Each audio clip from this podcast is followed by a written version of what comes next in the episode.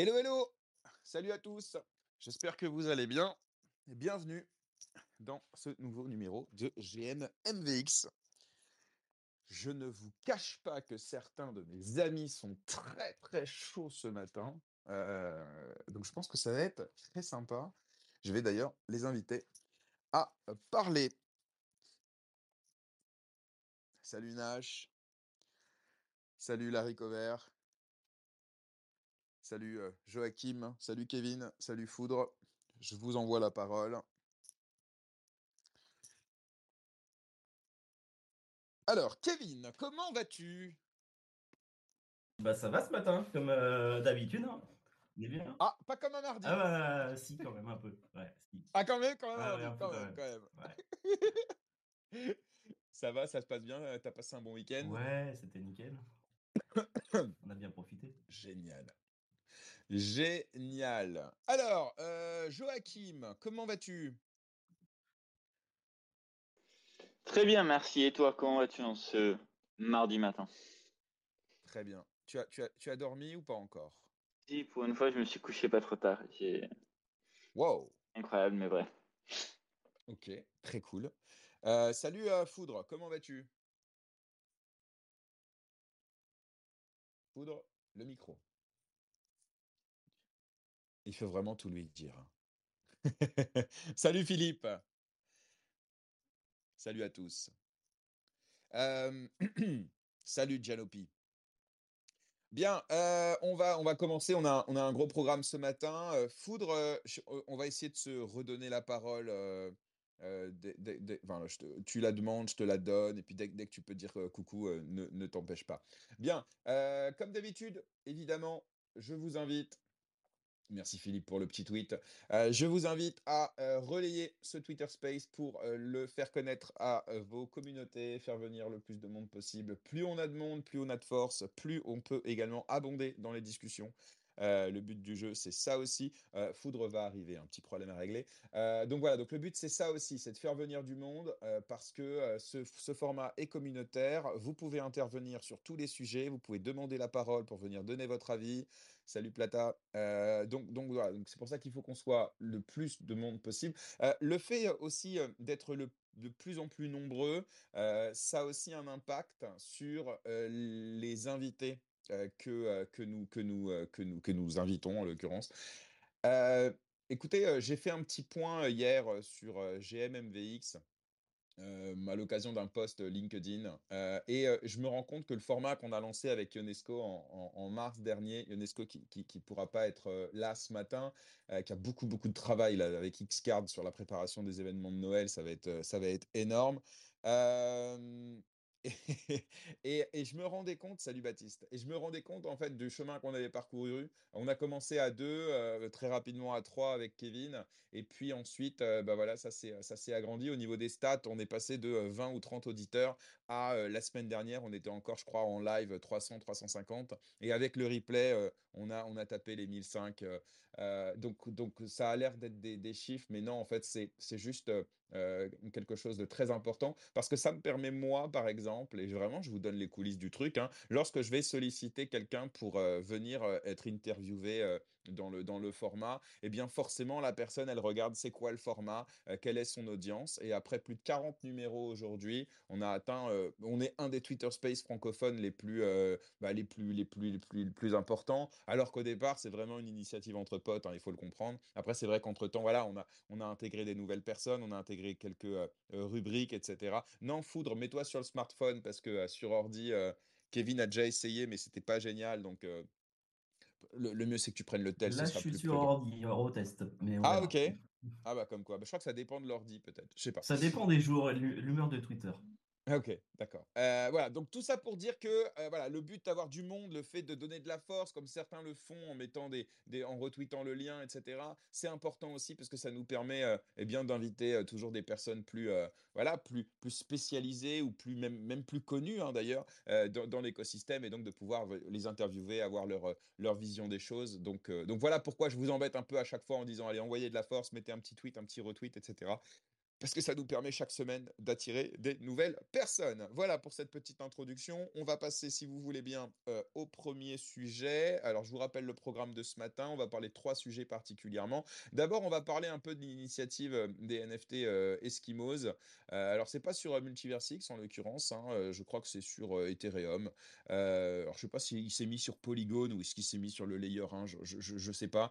Mais ce que je sais, c'est que ça a fait l'objet de quelques discussions dans la communauté Web3 hier. Donc, petit rappel du, contexte. Donc Andrea Ben Saïd, qui est un entrepreneur euh, Web 2, hein, qui a monté une agence de SEO qui s'appelle l'agence Eskimos et qui avant ça d'autres réussites dans, le, dans le Web 2. Il est business angel. il fait partie de ces mecs un peu influents sur LinkedIn, mindset, long tweet.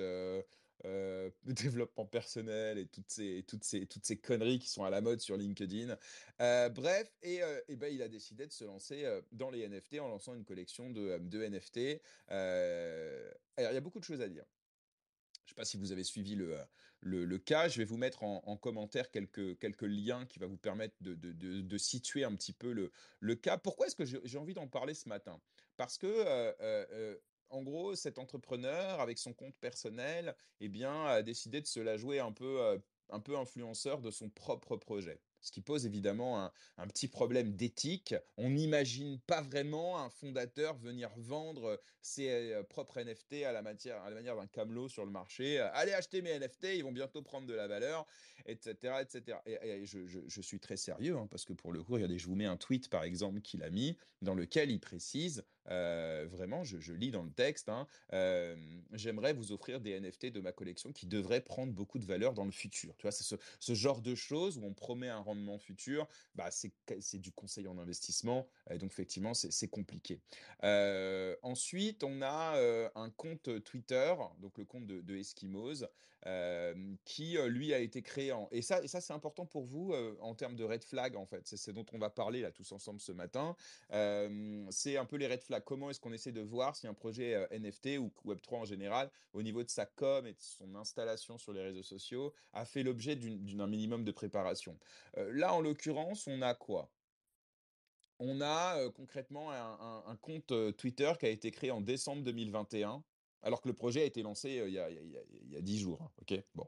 Donc déjà, on prend un vieux compte Twitter. Pourquoi est-ce qu'on prend un vieux compte Twitter? Bah, Sans doute parce que ce compte Twitter avait déjà des followers et que le gars voulait pas commencer à zéro. Déjà, ça, c'est un peu chelou. En général, quand on se lance sur, sur Twitter, on, prend, on fait un compte en partant de zéro, et puis c'est la croissance de ce compte-là qui monte, de, de, façon organique ou pas d'ailleurs, comment on arrive à se constituer une communauté. Bref, on a un premier tweet le 3 novembre, donc on, peut se poser la question de savoir ce compte, il faisait quoi du, de 2021 euh, à novembre 2023, peu importe. Et là, on a un premier tweet avec 88 000 impressions, sans giveaway, sans aucun hashtag, donc là, on voit que ça a été payé, tu vois? Là, on voit qu'il y a une campagne qui a été payée pour que des mecs. Ah, il y a zéro doute, ouais. Tu vois, c'est impossible de faire autrement. Il a 2200 likes et 644 retweets, alors que c'est le premier tweet du compte. Tu vois? Donc là, on voit qu'il a payé une agence qui a payé en gros. Alors, c'est pas forcément des bots, hein, mais ça peut être, tu sais, des Indiens, des Pakistanais qui sont dans une usine et qui appuient sur des boutons pour aller liker. Et donc, ça, ça crée un engagement qui est tout sauf organique et qui est un peu red flag dans l'écosystème. D'ailleurs, si, si M. Ben Saïd nous écoute, eh ben, ça lui permettra aussi de savoir bah, ce qu'il faut faire, ce qu'il ne faut pas faire. Tu vois? Ensuite, il y a un deuxième tweet et là, l'engagement passe à 12 000 impression. Donc tu vois déjà qu'entre le premier et le deuxième, normalement, c'est croissant normalement. Tu es, censé gagner de l'audience et d'en avoir de plus en plus. Là, c'est divisé par, euh, par 7. Hein, tu vois bon, bref. Et c'est tout. Donc il y a deux tweets. Après, le reste, ce sont des retweets de personnes fans du projet qui, lorsque tu vas voir leur profil, tu te rends compte qu'en fait, ce sont euh, voilà, en général des influenceurs ou des copains à lui, ou voilà, ils ont tous des, euh, des petits blue, des petites certifications Twitter. Bon, tu vois que c'est des mecs, c'est pas des lambda, quoi. Et puis, euh, ça, c'est pour le compte Twitter. Ensuite, il y a les NFT en eux-mêmes, donc l'art. Bon, l'art, pour moi, j'ai comparé ça à Invisible Man euh, éclaté. Alors évidemment, le mec, il marche, c'est sympa, mais quand tu regardes le détail de l'art, moi, je trouve ça cheap au possible. Il y en a qui peuvent aimer. On fera un j'aime, j'aime pas après, si vous voulez, euh, tout à l'heure. Euh, et dernier élément, et après, je vais laisser la parole à mes copains, parce que je sais que tout le monde a suivi ça hier, c'est au-delà de la communication catastrophique d'Andrea, qui dit, dès qu'on critique le projet, il nous appelle hater, fudder, il met sans cesse en avant ses réussites passées, en gros en disant «Eh, les gars, je vous ai pas attendu pour réussir à monter des millions de dollars. des mecs comme vous, j'en ai eu plein dans ma carrière. Donc en gros, venez pas m'apprendre c'est quoi le, marketing. Et, voilà, bon, bref, ça c'est des c'est, ça fait partie de sa communication. mais surtout, ce qui est important, c'est le comment dire le, les utilités des NFT. Voilà. Donc là, pour le coup, et ça, et ça, ça va être un vrai sujet. En gros, il faut savoir que cette collection de NFT est attachée à sa société Eskimos qui propose, je le rappelle, une prestation de SEO pour les entreprises. Je rappelle que c'est le SEO rapidement, c'est du référencement sur les moteurs de recherche. Donc les entreprises, pour être mieux référencées sur les moteurs de recherche, Google évidemment, mais pas seulement, eh bien il faut appel à des entreprises qui vont travailler sur le contenu pour qu'il soit davantage en phase avec l'algorithme du moteur de recherche. Bref, donc ces NFT sont des utility NFT liés à cette entreprise. Ça veut dire que cette entreprise travaille essentiellement avec des entreprises, donc avec des, boîtes qui veulent mieux se référencer sur Internet. Ok, ces NFT ont vocation à apporter une utilité pour ses clients. Donc on est sur des NFT pour des entreprises. A priori, euh, moi euh, ou Kevin ou n'importe qui d'entre vous qui n'avait pas euh, d'entreprise n'avait pas intérêt à les acheter. Tu vois, ça sert à rien. D'ailleurs, les utilités, je vous les donne. Il y a une soirée qui va être organisée, euh, une soirée anthologique auquel les holders seront invités. Euh, tous les événements en Europe, vous serez invités également. Vous, avez le droit à un pré-audit gratuit. Ah bah, ça me fait de belles jambes. Vas-y, viens auditer euh, ma boîte, sachant que la plupart de ces holders, ils n'ont pas de boîte, c'est des particuliers. Et puis, moins 20% sur toutes ces offres enfin, il n'y a, pas de clients dans ces, dans ces holders aujourd'hui. Donc, en gros, et je terminerai là-dessus, on a une collection de NFT qui normalement est une collection de NFT B2B, d'accord Qui en fait est euh, envoyée gratuitement à des particuliers. Donc, on se doute bien qu'il y a, ça, ça va pas du tout. On est sur une com particulier, une com en plus qui est, très mauvaise, mais qui a vocation surtout à faire venir des chillers, des mêmes coiners, etc. alors qu'à la base, le NFT, il est fait pour ses client. Voilà. J'espère avoir bien résumé. Et, tiens, Vincent t'a demandé la parole. Salut Vincent d'abord, comment vas-tu? Salut tout le monde, ça va bien? Ouais, ça va, ça va, ça va. Mmh, ça va, t'es pas trop énervé, GLM En vrai, il n'y a rien qui m'énerve.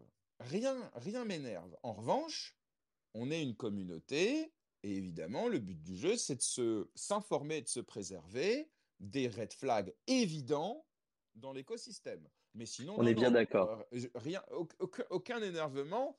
Mais le débat de ce matin, c'est prendre l'exemple hein, de Eskimos. C'est pas euh, taper sur Eskimos en particulier. Tu vois, surtout qu'on apprend que le, projet, le mec a d'autres projets derrière en plus. Tu vois. L'idée, c'est oui, que chacun. Euh, voilà, sache un peu quels sont les red flags et comprenne que lorsqu'on va critiquer un fondateur ou un projet, en vrai, c'est pas pour le, casser son projet, on s'en fout de son projet. Il est même pas sur la blockchain sur laquelle on évolue en particulier. Mais c'est pour lui faire comprendre que il y a des choses à pas faire et que si son truc marche pas, qu'il s'étonne pas. Vas-y Vincent, dis-nous ce que tu veux. Euh, comment tu as vécu truc, toi? Parce que tu étais, actif aussi un peu là-dessus. Euh, en coulisses. Mmh, moi, je suis tout à fait d'accord. Euh, en fait, là, on a déjà les premières phases haussières et du coup, on voit les gens qui réapparaissent. On revoit les, les influenceurs euh, LinkedIn euh, qui reviennent avec leurs belles photos de profil. En, général, c'est marrant, ils ont leur tête avec un fond euh, d'une couleur un peu fluo en background. Et ils vont tous nous shield des, des traits de chat GPT, ils vont envoyer des, des, les huit les huit techniques pour bien utiliser l'intelligence artificielle pour réussir financièrement. Ils vont utiliser les petits guides, euh, comment euh, gérer un wallet, euh, voilà, avec les trucs que tout le monde sait déjà. Et ils vont essayer de grossir une audience. On dirait que, que c'est des gros PNJ qui répondent dans les commentaires. Et bah, en fait, mine de rien, en dessous de ça, il y a des vrais influenceurs qui, se, bah, qui essaient de trouver une nouvelle niche. Et c'est des mecs qui finalement connaissent que dalle à leur sujet. C'est des gens qui débarquent en crypto et qui vont essayer d'utiliser leur influence pour euh, bah, faire euh, acheter des tokens à des gens. Euh, alors, outre, outre le fait, si jamais ils disent acheter Bitcoin, Ethereum, bon, bah, très bien, tu n'apportes juste pas de valeur, tu es juste un, un perroquet, il n'y a pas de problème. Mais ça, ça va devenir vraiment dangereux au moment où tu vas avoir une, une crypto caro qui va arriver et qui va dire allez acheter du Solana à 50 dollars on, va se régaler et vous allez faire x2 quoi Mais c'est ça, et vous allez faire euh, Chantal Leng euh, qui va t'expliquer que faire un x20 sur des NFT, euh, ça, ça se fait tout Ouais, le mais ça, tu temps, vois, et que... tu vois, par exemple, pa- pardon, mais tu vois, autant, la, la, la langue, là, par exemple, auquel Ouais, j'adhère pas au niveau du contenu, parce que personnellement, on va dire que voilà, je suis pas fan. Mais, mais, mais, mais, elle, c'est son positionnement, ça a toujours été celui-là, et entre guillemets, si tu vas chez elle, tu sais pourquoi tu y vas. Ce qui oui, est, ce qui est alors, un peu euh, plus gênant. Ah ouais, mais je trouve ça dangereux. Non, mais c'est dans... je, je dis pas que ça l'est pas. Je dis juste que pour moi, c'est encore pire, mais, je- mais, mais, mais à challenger, hein. Lorsque c'est quelqu'un qui a une notoriété, a une influence qui est euh, extérieure à ce, à ce- au trading, aux crypto, etc., et qui vient avec une commu qui est encore moins avertie, parce qu'il vient avec sa commu, les gens qui le suivent dans le Web 2, etc., et qui leur présente une opportunité comme étant exceptionnelle. Je veux dire, avant de tomber sur Leng, en termes d'influenceuse, en général, voilà, t'as, un peu de bouteille, quoi. Tu vois, c'est, pas cher, hein. Oui, Mais, après, euh, Leng, en fait, le truc, c'est que elle- derrière elle, elle a une équipe de marketeurs qui sont en fait tous des copier-coller les uns des autres. Euh, et quand tu fouilles un peu sur son Twitter, tu vois. Euh, parce qu'en fait, en Web 2, ce qui se passe, c'est que tu crées un réseau avec des gens qui vont s'entre-tweeter, s'entre-poster, ils vont s'entre-critiquer et surtout, ils vont créer leur propre, leur propre chambre à écho. C'est, un peu Ah, c'est un peu ce euh, qu'on a fait ici aussi. Hein. euh, non, non, mais c'est pas pareil. Euh, Il y a beaucoup de fois où ici on a des avis très différents. Oui. Euh, ici on se, voilà, il y a des fois où c'est euh, non, il y a des, y a des choses où on est fondamentalement pas différents. Et euh, Chantal Leng, euh, très souvent ils font des des conférences entre influenceurs qui n'ont rien à voir avec le Web 3. Et, euh, ben en fait, on les revoit en dessous des commentaires pour dire des choses. euh, Bah, au final, tu as plein de gens qui n'ont aucune idée de ce dont ils parlent et ils se confirment entre eux. Le jour où tu as quelqu'un qui, qui fait confiance à l'un d'eux, et ben, il, il, il va avoir l'impression d'être entouré de gens qui savent de quoi ils parlent. Et c'est là que ça devient dangereux. Après, concernant ce, ce- ce- ce groupe dont, dont je vois à peu près dont- ce dont tu parles, en fait, ce groupe d'une dizaine ou une quinzaine d'influenceurs dans lequel tu vas trouver Crypto Farmer, euh, Crypto Future, euh, euh, Alan Trading, euh, bon, tous, tous ces gens-là, en fait, ce sont des amis dans la vraie vie. En tout cas, ils sont devenus vraiment des Non, amis mais dans la après, vraie eux, vie. ils, eux, ils connaissent, tu vois. Crypto Farmer, ils connaissent son truc, voilà. Mais il y, a- il y en a des plus petits qui, eux, pour le coup, connaissent que dalle. Euh, Ouais, là, j'ai pas de nom, ils euh, ont les voilà. mêmes, euh, ils ont les mêmes critiques. Enfin, je veux dire, Crypto Farmer, il n'y a pas un influenceur aujourd'hui français qui est plus critiqué que Crypto Farmer. Donc, pour le coup, c'est pas si simple. Mais ce que, ce que je, je connais un peu ce milieu-là. Et pour le coup, il y en a qui, voilà, en gros, ce sont des, des mercenaires de l'influence. Ils sont payés pour chiller des projets. Et après tout, moi, je n'ai pas de leçons à donner. Moi, il m'arrive parfois de, de faire des, des trucs sponsorisés. À la différence, peut-être que je suis un peu plus sélectif. Mais, mais peu importe. Euh, en tout état de cause, le fait qu'ils soient poteaux et qu'ils se relaient entre eux, je, re- je rejoins Kevin. Euh, nous, on, fait aussi un peu ça, entre guillemets, où euh, voilà, quand, on, fait un post qu'on aime bien, on s'envoie à ses potes pour tout ça. Là où je suis d'accord avec toi, c'est que nous, on tombe pas dans le conseil en investissement, on tombe pas dans le, farming d'engagement avec un chill de, coin, quel qu'il soit, euh, pour essayer d'avoir des vues ou des impressions, mais parce que juste, c'est pas notre positionnement. Nous, on essaye de créer du contenu de qualité et que d'autres, ils sont juste là Ouais, pour ça. avoir des vues et des des likes. qui nous plaisent bien. Ouais. Ou... Non, Mais mais c'est clair. euh, mais malgré euh, tout, je- j'aimerais qu'on revienne à, à, à, à- j'attends, je finis juste euh, un truc. C'est sur euh, notre groupe, là, sur l'équipe JM euh, MVX. Euh, si je like un de vos posts, c'est parce que je suis d'accord ou que euh, je rejoins votre position. Ouais, mais Je parce vais pas toi, on t'a pas m'amuser encore, à. euh, on t'a pas encore menacé, toi. Parce que nous, en fait, on a un groupe dans lequel on se menace les uns les autres si on ne retourne. Non, je rigole. J'ai pas été acheté pour l'instant. On, on- on s'en- on s'envoie des EGLD pour est en chaque like en le fait. dossier, ça va venir. Ah ouais, nickel les gars. Je vais faire partie du club VIP. Mais, euh, mais non, mais je vois ce que tu veux dire. Je pense qu'on est tous pareils. Moi, il m'est arrivé plein de fois des copains à moi qui lancent des collections de NFT, je donnerai pas de nom, qui m'ont dit vas-y, s'il te plaît, tu peux donner un peu de force. Ce à quoi j'ai répondu bah non, c'est moche, donc non. Et pourtant, je t'adore, t'es mon ami, mais j'aime pas. Donc, je vais pas te chiller un projet que j'aime pas. Donc, oui, on a cette conscience professionnelle. On n'est pas là pour faire des vues à tout prix.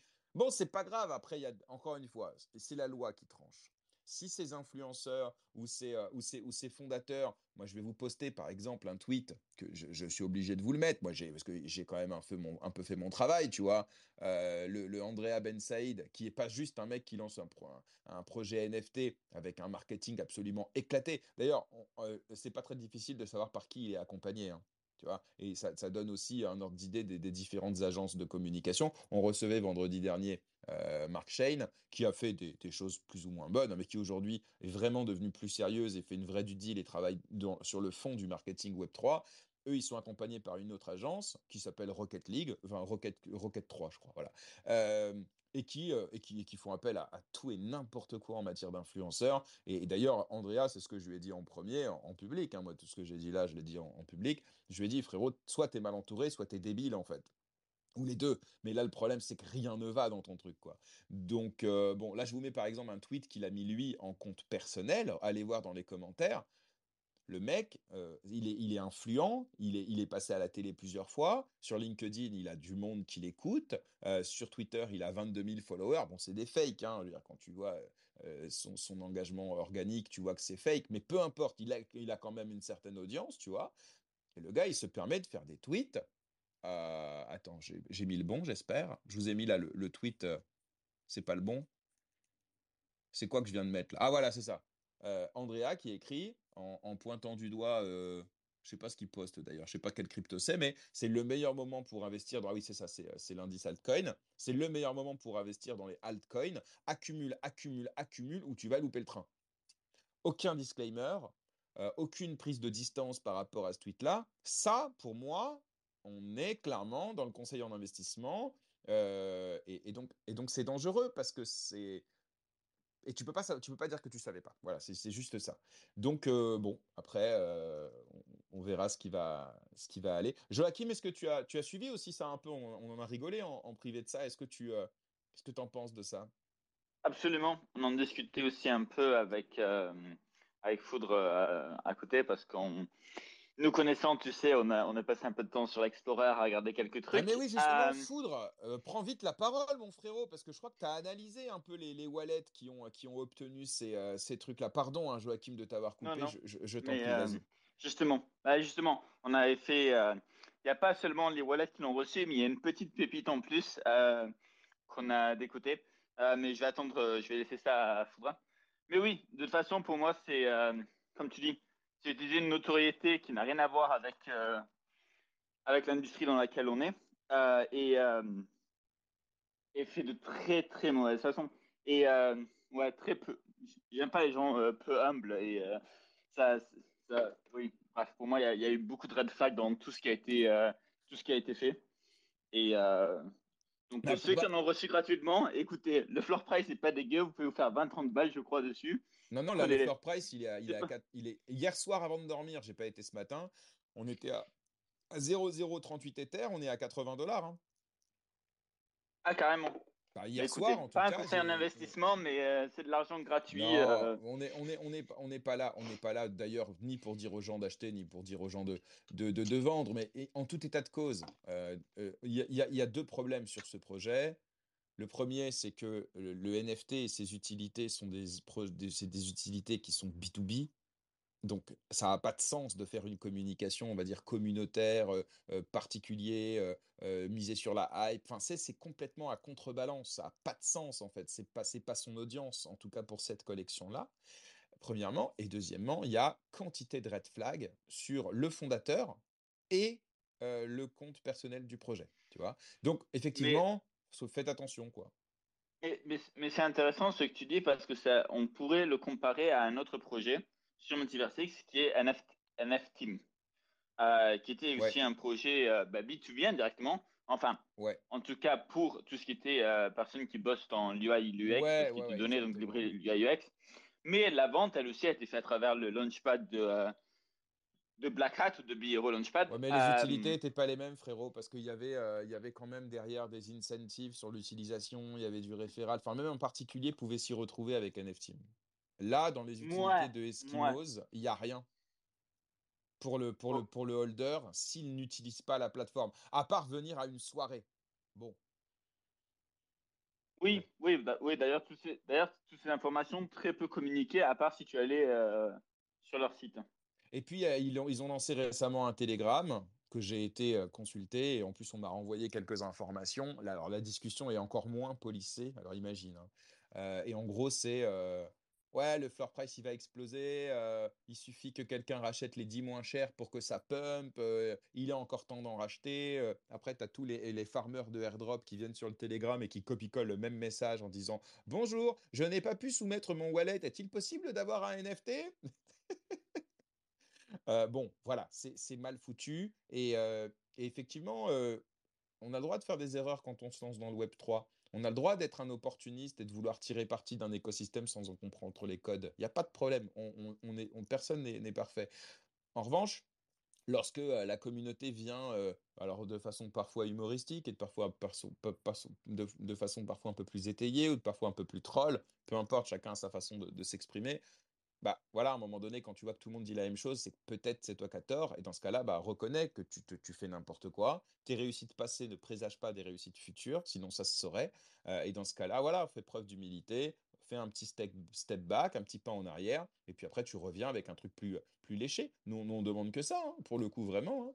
Euh, Foudre, euh, est-ce qu'on t'attend euh, ou, euh, ou pas? Parce que c'est vrai que pour le coup, ça m'intéresserait de savoir un peu ce sur quoi tu as, tu as travaillé, parce que je crois savoir que tu as étudié un peu euh, l'écosystème qui se trouve derrière. N'hésitez pas en commentaire à nous dire ce que vous en pensez, ce que, si vous avez suivi cette histoire. Et vous savez, c'est un cas d'école ce qui se passe là. Parce qu'en vérité, un marketing mal fait euh, ou euh, des opportunistes du Web 2 qui se lancent dans le Web 3 sans en connaître les codes, il y en a eu plein d'autres avant lui. Il y a eu même des très grosses marques qui se sont euh, euh, foirées complet. On peut parler de, Lacoste, on peut parler aussi de, marques automobiles, on peut parler de, voilà, plein de, grosses marques avec énormément de moyens hein, qui ont voulu se lancer dans les NFT.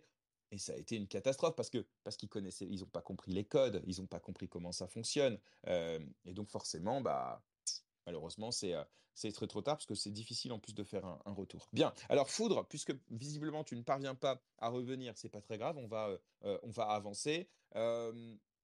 Alors.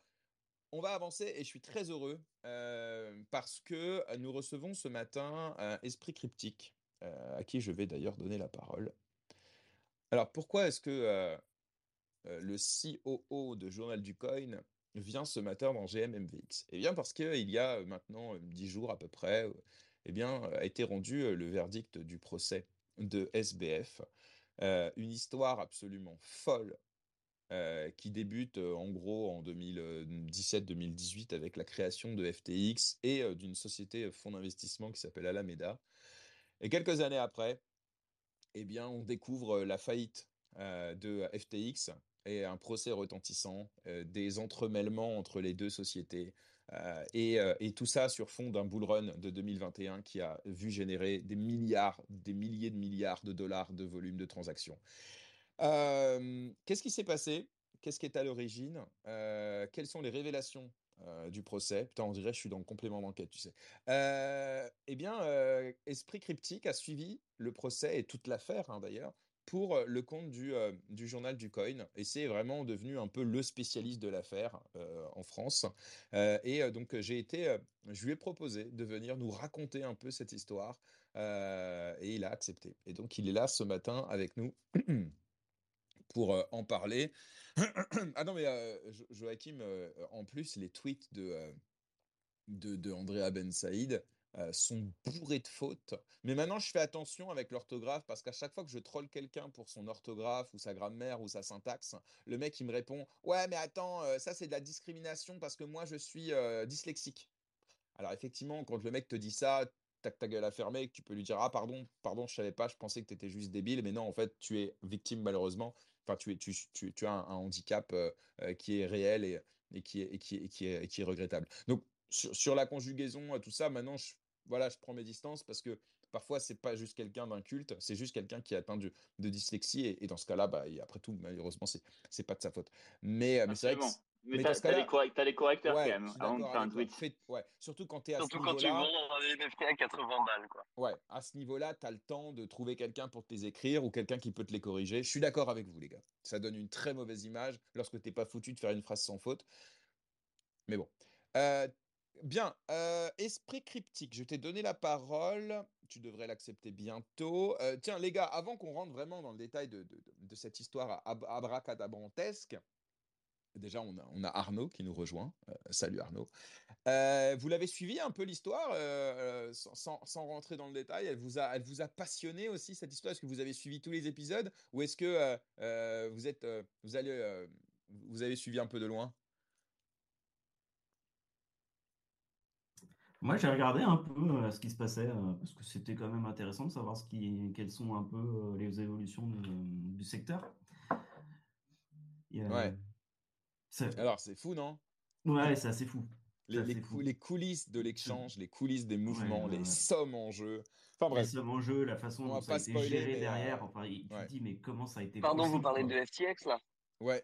Oui, bien ah oui, oui j'ai vu la vidéo de euh, CoffeeZilla, je vous invite à la regarder parce qu'elle résume vraiment tout euh, super bien. Et, c'est lunaire, hein. c'est absolument lunaire. Euh, moi, mon passage préféré, c'est quand il parle des Sam Coins, euh, donc Solana, FTT et d'autres coins qui étaient considérés comme les coins de Sam à l'intérieur de la boîte. Tout le monde les appelait les Sam Coins. Et il y a vraiment des passages hallucinants. Quoi. je vais mettre je vais mettre en lien l'article dont tu parles parce qu'effectivement, je l'ai, je l'ai vu passer aussi. J'ai pas eu le temps de la, de la lire. Et en même temps, j'avais pas trop envie, tu vois. je voulais vraiment, bah, j'ai suivi l'affaire comme tout le monde, mais je voulais vraiment la découvrir un peu en même temps que tout le monde. Alors, est-ce que Esprit Cryptique, tu nous entends? Est-ce que tu peux parler? Parce que là, normalement, la parole, tu l'as. Moi, je le vois encore en auditeur. Moi, je le vois en intervenant. Euh, alors, est-ce que. J'en profite, est-ce que vous m'entendez? Salut Foudre. Ah, Oh bordel, le, parcours du combattant. Comment ça va? Bah écoute, euh, ça va, ça va. J'ai un peu galéré parce que, comme tu as vu, j'étais très enthousiaste pour ce, Mais oui, pour ce, space. Sauf que euh, je me suis fait embarquer dans le, dans comment dire le, le podcast de Lex Friedman avec Elon Musk. Et euh, là, il est 10h, je regarde mon tel, 1% de batterie. Et je me suis dit, oh merde, quel con. et donc, j'ai trouvé euh, euh, Opera marche pas pour, enfin, en tout cas, pour rentrer sur un space. Si je rentre, je ne vous entends plus. Donc, je peux pas parler et vous écouter en même temps. Donc, du coup, j'ai téléchargé Chrome et là, ça marche. Euh, ok, et eh ben écoute, bienvenue, très cool. Tant pis, alors si tu veux, si, si tu as quelque chose à dire sur le sujet qu'on vient de terminer, bah, tu pourras en parler tout à l'heure si tu veux. Je pense que ça peut être intéressant. Ouais. Euh, mais là, on va passer maintenant à. Alors d'abord, on va dire bonjour à Arnaud. Non, Arnaud est reparti. Il, avait la parole, il l'a plus. C'est pas très grave, on y va. Euh, esprit cryptique, comment doit-on t'appeler? Salut les gars, ça marche? Ouais, on t'entend comment, comment, comment, comment, comment, Bah écoute, esprit, c'est bien. Non, je déconne. en plus, c'est hyper simple. C'est ça, non, bah, Antoine ou cryptique. cryptique ou Antoine. Allez, on, on, on, va, on, va, on va partir. Moi, je vais t'appeler Antoine, j'avoue, je suis un peu un... Moi, j'appelle par les prénoms, tu sais, je suis encore un peu un, boomer. Euh, mais si ça te va, moi, ça me va. Bienvenue, merci d'être là ce matin, c'est un bah, plaisir. Écoute, avec, euh, avec plaisir alors, j'ai un peu introduit le, sujet, mais peut-être d'abord, est-ce que tu veux, alors rapidement, un peu nous dire un petit peu qui tu es, comment tu as découvert l'écosystème Web3, et puis ensuite, on va rentrer dans le vif du sujet de, SBF pour, pour les rares ici qui peut-être ne te connaîtraient pas. bah alors, je, je, suis juriste à la base de formation. j'ai découvert les cryptos en 2017. Euh, donc en plein dans la, enfin l'avant-dernier cycle aussi qu'on avait eu, j'ai fait des gains, je me suis ramassé derrière en 2018 euh, et j'ai continué du coup à, m'intéresser au secteur, à creuser un petit peu plus ce qu'il y avait derrière, derrière l'aspect spéculatif pendant pendant plusieurs années jusqu'en 2021 où je me suis dit qu'il fallait que je quitte mon taf de juriste pour euh, pour bosser dans le secteur parce que c'était ça qui me passionnait. Et donc, euh, ben, je suis, j'ai intégré le journal du coin euh, petit à petit en tant que rédacteur, chef de projet et aujourd'hui euh, directeur des opérations. Et donc, ben, je suis à temps plein dans l'écosystème. j'ai quitté mon taf de juriste et, je suis très content de tout ça. Eh ben, très très très cool. alors, perdons pas plus de temps, rentrons un peu dans le, dans le vif du sujet. Donc, on a, réparti un peu la, chronique en, différentes parties. Alors, j'invite tous ceux qui sont euh, là, euh, parmi les, les, auditeurs, à pas hésiter à nous poser vos questions euh, dans, les, dans les commentaires. Et donc, s'il y a des points sur lesquels vous souhaitez que on s'attarde un peu plus ou des, des, questions peut-être qui n'ont pas été abordées, vraiment n'hésitez pas, ça va être interactif. voilà, Antoine a prévu un, déroulé assez précis de, l'affaire, de sa genèse à, aujourd'hui. mais voilà, n'hésitez pas à interagir avec ça. Alors, peut-être d'abord, peut-être d'abord nous, présenter un peu les, protagonistes et en l'occurrence peut-être bah, le, le, le, principal, SBF, c'est qui ce gars en fait à la base? Ouais. Alors ce gars, euh, c'est un, un jeune trader à la base qui est dans un, un desk de trading, qui fait euh, voilà, qui prend ses sous, qui est pas con visiblement, mais qui euh, euh qui, qui, qui, prend ses sous euh, de manière assez classique, je veux dire. Et puis il arrive un jour à trouver, enfin il a l'idée de faire de l'arbitrage entre euh, entre différentes plateformes d'échange euh, coréennes et, et américaines. C'est-à-dire qu'en gros, euh, en Corée, on avait un prix sur le Bitcoin qui était supérieur à celui des autres pays. Et la difficulté, c'était euh, évidemment de réussir à euh, acheter aux États-Unis et revendre ces crypto-monnaies euh, en Corée du Sud. Donc ça, ça a été assez compliqué, mais finalement, il a réussi à trouver une solution. Et c'est comme ça qu'il se fait une petite fortune. Donc à la base, c'est un mec, euh, je vais pas dire lambda, mais c'est un, voilà, un fils de bonne famille, euh, de gens euh, très diplômés. Lui-même est diplômé, il est visiblement pas très con, mais euh, même plutôt intelligent. Mais voilà, il arrive à se faire fortune grâce à un petit coup de malice sur sur un arbitrage comme ça transfrontalier en gros. et voilà. Ok. Donc. Ok. Et, et, et... Et alors après, donc avec cet argent, il décide de lancer l'aventure SBF. Mais, mais raconte-nous un peu, parce que je crois que je, je crois qu'il il décide de faire un peu les deux en même temps, euh, SBF et, et Alameda. FTX et Alameda, tu veux dire? Ouais, j'ai dit quoi, pardon? Non, non, mais j'ai dit SBF ah bah, ouais, pardon. En gros, si tu veux, il commence, il, déjà, il commence à voir qu'il y a de, quelque chose à faire dans les crypto-monnaies. C'est-à-dire qu'à l'époque, il s'y intéresse pas du tout. C'est 2017, mais il voit qu'il y a de l'engouement et du coup, euh, il se dit, OK, euh, il y, a, moyen de, faire de l'argent. On y reviendra plus tard, mais c'est ce qu'il dit d'ailleurs dans, son procès. Hein, Lorsqu'il est interrogé, il dit, moi, les cryptos, euh, j'avais pas de conviction particulière. C'est vraiment, j'ai vu un moyen d'y faire de l'argent. Et donc, en 2017, il monte une boîte qui s'appelle Alameda Research qui est un, un fonds d'investissement qui va investir euh, voilà, dans l'écosystème dès 2017. Et en fait, FTX vient après en 2019. Et là, on est plus sur une plateforme d'échange qui vient finalement euh, compléter euh, l'activité d'Alameda. Ce qu'on apprendra plus tard, c'est qu'en fait, FTX est plutôt créé pour, euh, pour permettre d'amener des liquidités à Alameda, donc le fonds d'investissement, via finalement euh, les, dépôts des clients. Donc, en fait, quand il crée FTX deux ans après Alameda, il a déjà dans, dans l'idée, potentiellement, hein, ça c'est un peu mon interprétation, mais d'aller de, d'aller euh, chercher les fonds des clients pour faire divers investissements à travers son fonds, Alameda. Et, et, alors, et alors le, le nom Alameda Research, euh, il n'a pas été euh, donné par non, hasard? Non, il n'a pas été donné par hasard. En gros, euh, il était à ce moment-là, il vivait dans un quartier qui s'appelait euh, le comté d'Alameda. Euh, et donc, euh, il a monté ça avec un pote d'enfance qui s'appelle Gary Wong et avec qui il était colocataire. Et il s'est dit à l'époque, OK, euh, il faut pas que il faut pas que le nom qu'on va donner soit trop explicite pour les autorités et le régulateur. C'est-à-dire que lui, il a donné l'exemple justement pendant le procès de dire, je voulais pas que ça s'appelait euh, Sam euh, Crypto Trading Desk, tu vois. Euh, et donc il s'est dit, il faut quelque chose de plutôt neutre, qui passe bien. Ils se sont dit, bon, le nom du comté dans lequel on habite, Alameda, c'est sympa. Research, ça fait un peu professionnel. hop, on va donner ce nom-là, ça va un peu déguiser et déguiser l'affaire et, et, tromper un petit peu son monde. Donc, euh, c'est un nom sympa. Quoi. Donc, tu vois que là aussi, il y a déjà dans l'idée le fait de pas se faire remarquer, d'être sous les radars euh, et de trouver des noms qui vont pas éveiller les soupçons. Et alors, euh, entre, entre Alameda et, et, FTX, donc il se passe un an et demi, deux ans à peu près, euh, et Alameda, pendant cette période-là, euh, ils font quoi? Ils lèvent des fonds auprès d'investisseurs qui réinvestissent derrière dans l'écosystème crypto. Ils font un vrai travail de Ouais, c'est ça, c'est exactement ça. Ils lèvent des fonds qui réinvestissent. Euh, alors au début, ils sont très nuls. hein. Au début, je sais plus si c'est 500 000 dollars par jour ou par semaine, mais voilà, c'était ce qui était perdu par le fonds sur les premiers mois. Donc c'est quand même des sommes qui sont importantes. Donc on se rend compte qu'en fait, les, les gars sont pas sont pas non plus des génies d'investissement. Mais donc voilà, au début, c'est ça, ils investissent. Ils ont aussi une grosse perte sur, euh, sur une affaire avec Ripple, où en gros, ils perdent, ils perdent la, la, trace, enfin, la traçabilité de certains fonds euh, en Ripple, plusieurs millions, hein, qui sont perdus, qu'ils arrivent à retrouver, on ne sait comment. Enfin bref, c'est un peu des mecs incompétents au début.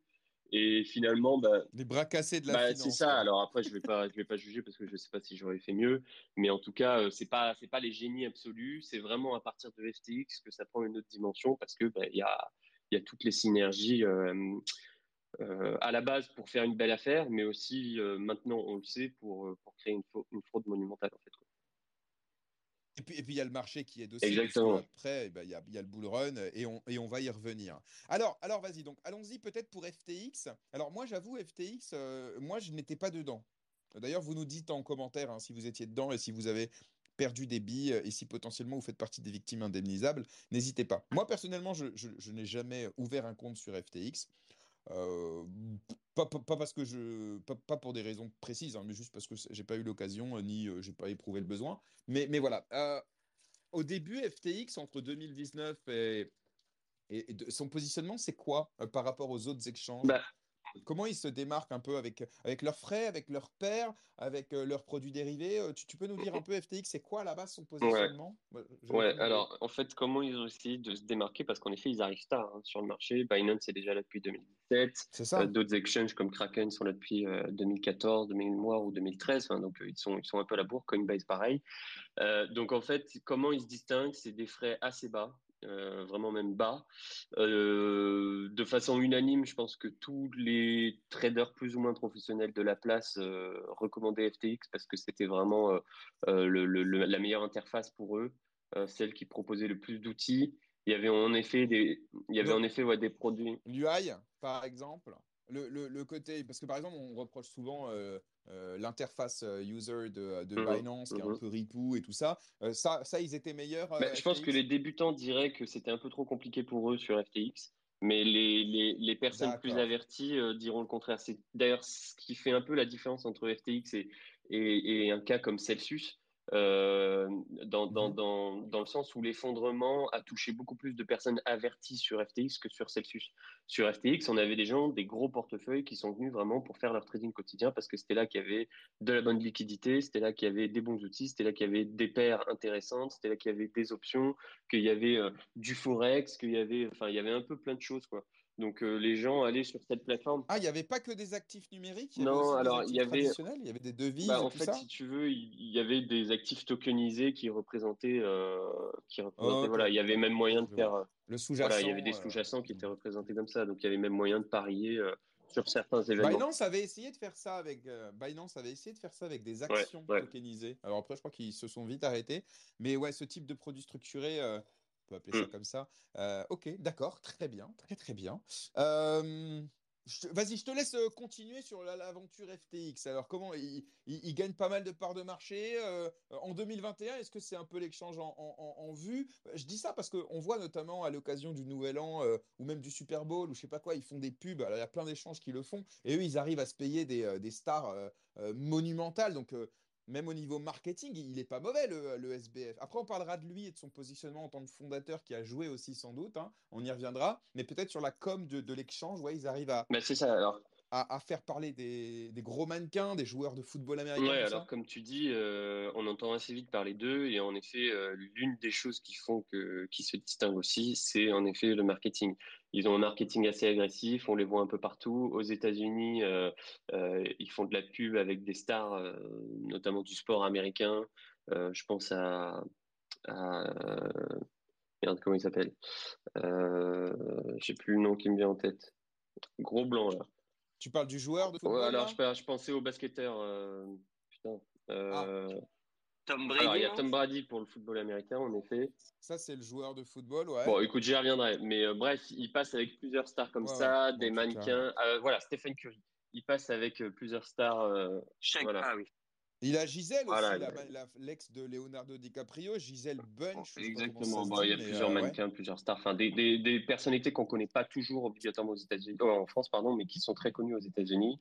Ouais. Il va euh, euh, apposer son nom sur des, des Formule 1 euh, pour certaines écuries. Il va, euh, euh, enfin, Un stade il va avoir un stade, voilà, à Miami qui va s'appeler la FTX Je me Arena. rappelle, ouais. Donc tu vois que le mec, a un- Mm. voilà, c'est aussi le genre de mec qui, qui payait euh, euh, une fortune pour avoir une pub euh, FTX à la mi-temps du Super Bowl et on sait euh, à quel point c'est très très cher. Donc ça, c'est le genre de dépenses qu'il va avoir. En tout, de mémoire, je crois qu'il a 1,3 milliard de dollars de dépenses euh, en deal promotionnel, que ce soit euh, des sportifs, des modèles, des personnalités, etc. Donc c'est quand même énorme parce que sur une période de euh, 3-4 ans d'existence, hein, euh, même pas 3 ans, ouais, c'est euh, c'est un montant qui, qui fait du, euh, voilà, du 400 millions par an de dépenses juste euh, marketing. C'est énorme. Enfin, je ne sais pas si vous vous rendez compte, mais c'est vraiment énorme. Et alors, à ce moment-là, non, d'abord, d'abord, parle-nous un peu de SBF et de son positionnement entre charity, euh, mec qui travaille sur un pouf, euh, qui est prêt à donner l'intégralité de sa fortune. Parle-nous un peu de ça, et après, je te reposerai une autre question que j'ai peur d'oublier. C'est est-ce qu'à l'époque, il y a déjà des doutes dans la commu? Mais ça, c'est juste pour pas Ouais. l'oublier. Je te la pose pas maintenant. Parle-nous d'abord de, de SBF. Yes. Alors SBF, justement, là encore, c'est un des moyens de se distinguer des autres. C'est que SBF adopte un comportement qu'on juge à- au début honnête, hein, qui est celui bah, du jeune geek un peu euh, vegan, euh, qui euh, a moins de la trentaine et qui se retrouve. euh, voilà, c'est le petit génie un petit peu qui a développé quelque chose de fou. Euh, ça devient le milliardaire le plus jeune au monde. Euh, l'homme de, euh, l'homme en dessous de 30 ans aussi le plus riche. Euh, et donc, euh, il, jouit un peu d'une image qui est celle d'un philanthrope euh, un petit peu paumé, avec une coupe de, de cheveux un petit peu euh, euh, voilà, euh, désuète. Enfin, c'est pas le mec bien coiffé, c'est pas le CEO qu'on va voir dans les magazines pour son style vestimentaire ou, sa bonne gueule. Donc lui, il joue, il, voilà, il joue un peu sur ça. Il met des photos sur les réseaux sociaux où il dort sur un pouf au bureau tellement il bosse, quoi. Et donc ça, ça fait un peu partie de l'image. voilà, tout le monde se dit c'est un petit peu un, un autiste Asperger, un petit génie euh, des maths qui, a fait fortune mais qui est resté tel qu'il est et qui souhaite euh, redonner une partie de sa fortune au monde parce que c'est ce qu'il dit. Il dit qu'il veut être euh, voilà philanthrope et faire un monde meilleur, avoir un impact positif sur le monde, etc. Donc ça, ça a beaucoup joué sur le fait que des gens se sont fait tromper aussi c'est que, et on l'apprendra après pendant le procès, il y avait une intentionnalité d'amener une certaine image de lui auprès du grand public. Et donc pour la deuxième question, Ok, donc effectivement, ouais, donc, donc en gros, donc il, il mène bien sa barque euh, en tant que fondateur charismatique euh, au niveau du marketing, de l'échange, et finalement qui attire pas seulement, ça c'est important parce qu'avec un marketing bien, euh, bien mené, etc., tu peux attirer les Mm. masses, mais en plus, ce que tu nous dis, c'est que le produit est bon et il attire même euh, les spécialistes euh, qui ont l'habitude de trader et qui trouvent un endroit euh, euh, eh bien, euh, bien foutu pour qu'ils puissent faire leurs opérations euh, Ouais. financières. Donc en fait, c'est un peu un sans faute. bah alors en, en tout cas, euh, si on enlève les coulisses, oui, c'est un sans faute. L'image qu'il redonne en, ouais, voilà. pour l'instant, il y a Voilà, coulisses. sans, sans les coulisses, c'est un sans faute. Donc en effet, moi, moi- enfin voilà, moi je te dis, c'est vraiment des gens qui apprécient, enfin qui, qui font du trading tous les jours, qui apprécient cette plateforme. Et aujourd'hui, il y a beaucoup de gens qui espèrent une relance de l'exchange. Bon, peut-être parfois pour récupérer leurs fonds, mais aussi parce qu'il y avait des outils qui étaient euh, qui étaient les meilleurs, ou en tout cas que voilà euh, l'interface utilisateur soit réutilisée par un autre exchange parce qu'elle était elle était probablement la meilleure. Ça, Voilà. c'est intéressant, ça. Ça, c'est intéressant parce que pour le coup, euh, je, je- je sais qu'il y en a beaucoup qui espèrent le retour de FTX, mais moi, je voyais plutôt le côté, bah, je veux récupérer mon Mm. oseille, mais ce que tu nous dis là, et vraiment, moi, je savais pas, et merci, merci encore, hein, Antoine, plaisir. pour, pour ces, pour ces informations et cette analyse. c'est quoi? Il y a des gens qui aimaient vraiment à tel point l'interface qu'aujourd'hui, ouais, ça leur manque un peu. Oui, totalement. Bah, franchement, tu, tu, tu, regardes un petit peu dans les débats communautaires qu'on peut avoir. Il y a beaucoup de gens qui voilà, avaient fait leur petit, leur petit pécule avec du trading et pour eux, la seule plateforme qui était digne d'intérêt sur les cryptos, c'était FTX pour, pour, pour ces outils. Quoi. Donc, il y a ça.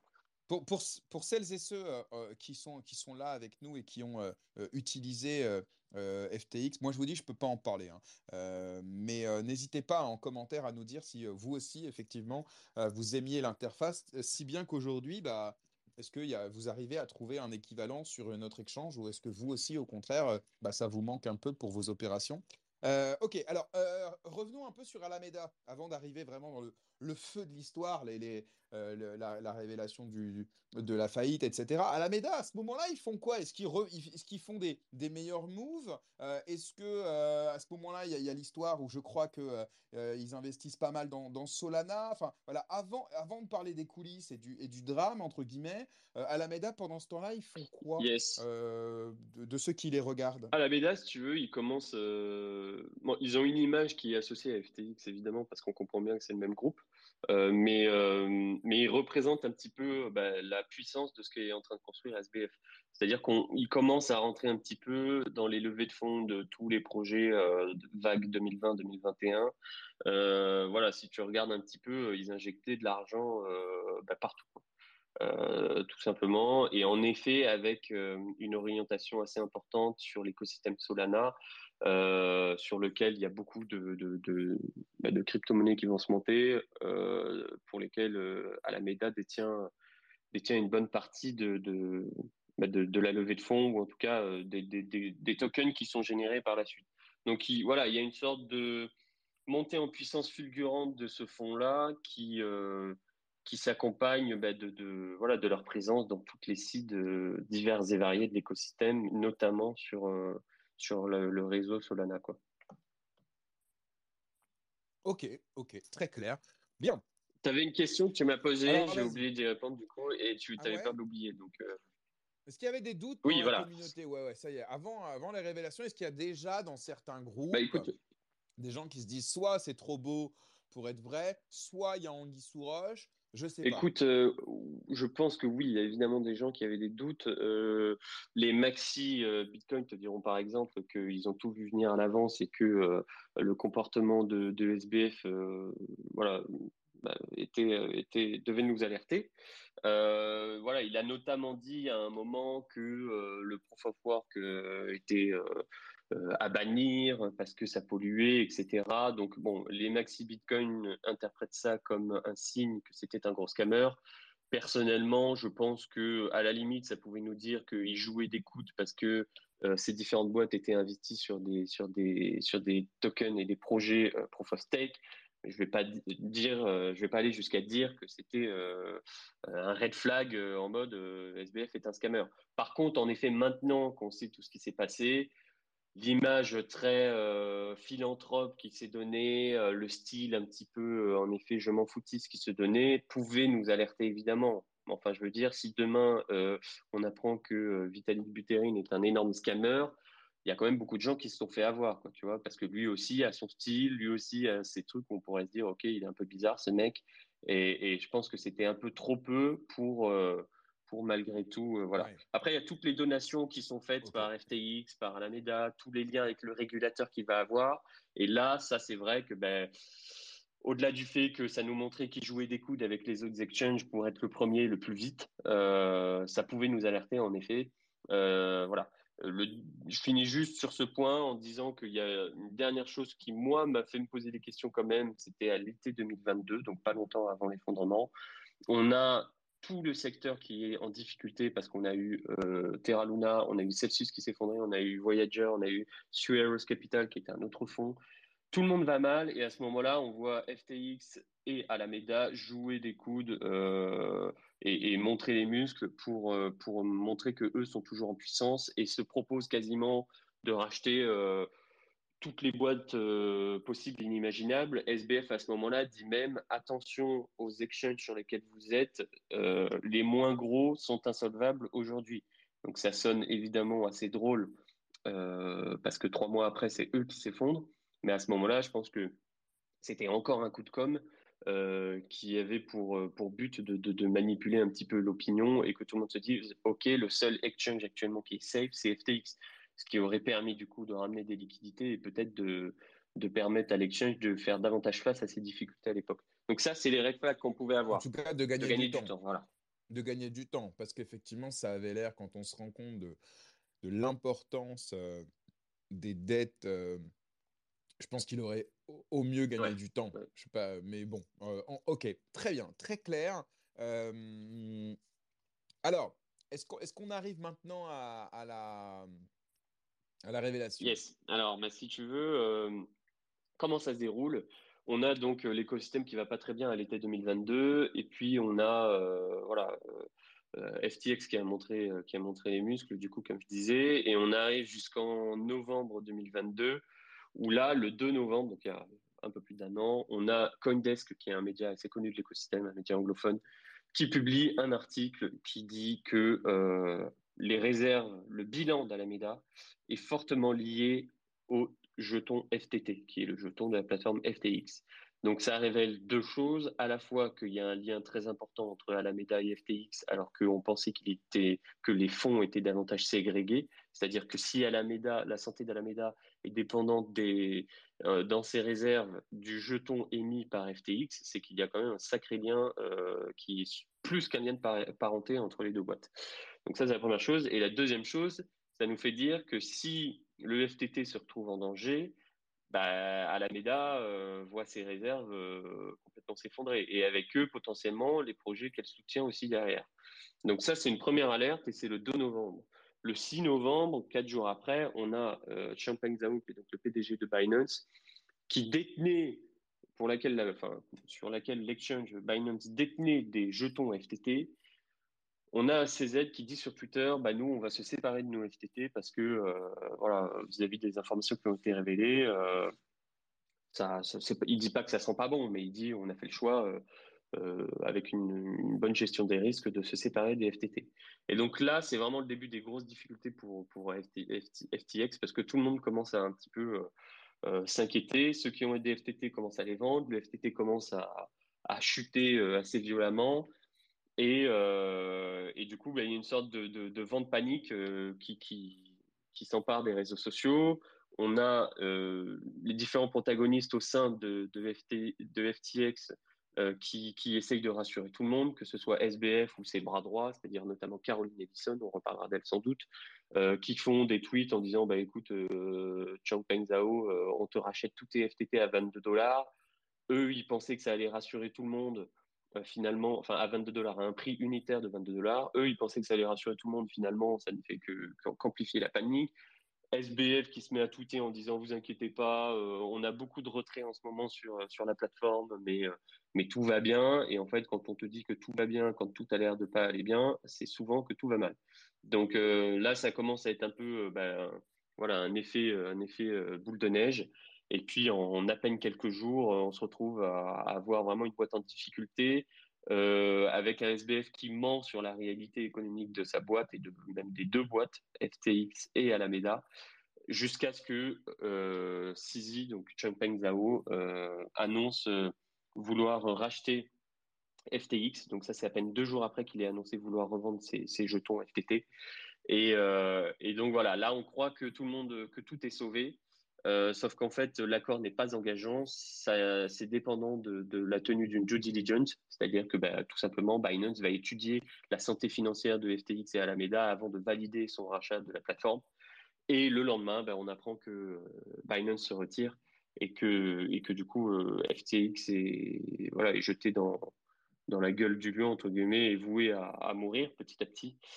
Voilà, et donc ça, c'est la fin de la plateforme. Et trois jours après, ben, voilà, il se déclare sous faillite euh, et il y a toute une procédure qui se lance. Donc ça, c'est un peu voilà les, neuf jours qui ont précédé la chute de FTX. Tout est allé très vite. Certaines personnes ont, vu les choses venir et ont eu le temps de retirer des sous et d'autres non. Et donc à partir de là, il y a deux enjeux un peu qui se, qui se créent. Premièrement, comment vont être remboursés les utilisateurs qui étaient sur la plateforme, évidemment. Et deuxièmement, qui va être sanctionné vis-à-vis de la chute de cet exchange et pourquoi cet exchange aussi s'est ramassé la gueule. et là, on commence à avoir des révélations qui montrent qu'il y a des cas de fraude et que finalement, l'exchange n'a pas chuté par hasard. Ok. Et alors là, on sait à peu près, il s'agit de quelle somme d'argent euh, en, dollars à peu près, hein, de, sommes qui sont restées bloquées en fait sur l'échange Alors on parle à ce moment-là à peu près entre 10 et 15 milliards de, dollars. Donc euh, voilà, c'est assez variable parce que euh, ça dépend le moment où tu te, tu te mets évidemment pour faire ce calcul de, des fonds, des fonds disponibles sur la plateforme. Par exemple, à l'été, en plein bull run, tu vois, FTX est sur sa plateforme à peu près 20 milliards de dollars. On apprendra plus tard que, en tout cas de dépôt par les clients, on apprendra plus tard qu'à ce moment-là, dans leur réserve réelle, il n'y a que 5 milliards de dollars, donc un quart de ce qui était déposé par les clients, tout simplement parce que les fonds des clients étaient utilisés. Au moment de l'effondrement, on parle d'à peu près 12, 13, 14 milliards de dollars. Et, euh, en vrai, FTX, euh, juste avant le retrait de, pas mal de clients, avait seulement entre 1 et 2 milliards euh, de dollars de, liquidité sur sa plateforme. Donc on voit qu'il y avait un manque de, plus de 10 milliards de dollars qui appartenait aux clients et qui en fait a été utilisé, on l'apprendra plus tard, par euh, Alameda, Alameda Research. Donc euh, c'est plusieurs milliards de dollars tout simplement, donc des sommes assez importantes. Énorme. Ok, euh, très clair. Alors maintenant, alors moi il y a un truc qui m'a surpris, mais je ne sais pas si c'est surprenant, c'est que ça a été vite le procès? En, France, un procès comme ça, il aurait fallu, euh, je sais pas, 5 euh, ans, 7 ans, 8 ans, 10 ans avant qu'il soit euh, instruit. Et là, en fait, il s'est passé combien de temps entre la, la révélation et le procès? Il s'est passé ah, Il s'est même passé entre le début du procès et la révélation, il s'est même passé moins de, de 11 mois. Donc, c'est ouf, bah, C'est ouf. Après, il faut, ce qu'il faut savoir, et on en reparlera sans doute aussi, c'est que là, c'était un procès qui concernait seulement SBF, donc le fondateur, Sam, Sam Bankman-Fried, euh, il y aura d'autres procès qui suivront à la fois pour SBF, il n'en a pas terminé, et potentiellement aussi pour euh, les autres protagonistes qui étaient avec lui. Donc, en fait, euh, simplement, ça n'a pas été regroupé sous un seul et même procès, mais là, on jugeait mmh. certains faits pour une personne. Donc oui, ça a été en effet très vite, mais euh, c'est pas terminé et on risque de voir encore des procès se dérouler dans les prochaines années. Une autre question avant de rentrer dans le procès. Euh, les clients FTX, essentiellement, c'était des Américains, des Européens, des Asiatiques? On sait à peu près. Ouais, alors euh, je ne saurais pas te dire exactement combien pour quelle zone géographique, mais en fait, il y en avait, euh, il y en, y en avait de partout dans le monde, notamment en effet États-Unis, bien évidemment, Europe, une bonne partie. Et puis euh, Japon, il y avait des entités au Japon, donc euh, il devait y en avoir en Asie aussi. Le siège à un moment de FTX euh, était aussi à Hong Kong. Donc tu vois, bon, il y avait, c'était un exchange international tout simplement qui avait plus ou moins obtenu des licences dans plusieurs pays, des licences d'exploitation, et donc bah, ils avaient des clients partout dans le monde, quoi, tout simplement. Ok. Alors, on va maintenant se, plonger dans le, dans le procès qui a eu lieu quand est-ce que ça a commencé Le 3 octobre, donc tu vois, c'est assez récent. Ouais. ouais, non, non, c'est très bien. Et ça a duré en tout Un mois, ça a terminé le 2 octobre. Ok, d'accord. Euh, 2 novembre, pardon. Ok, ok, ok, très cool. Alors vas-y, donc écoute, vas-y, je te laisse euh, nous raconter un peu, alors je sais pas comment tu as compartimenté un peu ta, euh, ta, ta, rubrique, peut-être d'abord les, les, étapes différentes du, du procès, peut-être les protagonistes aussi, je sais qu'on a, là on n'a pas encore parlé de Caroline. Vas-y, je te laisse, euh, je, te laisse y aller. Et au pire je te, je te coupe si j'ai des bah, Écoute, en gros, bah, comme dans tout procès, il y a deux clans qui s'affrontent, il y a la défense et il y a l'accusation. Donc quand on est dans une affaire comme ça, l'accusation c'est tout simplement le gouvernement, donc là c'était le gouvernement américain qui euh, a amené en justice en fait euh, Sam Bankman-Fried pour les cas de fraude qui ont été révélés.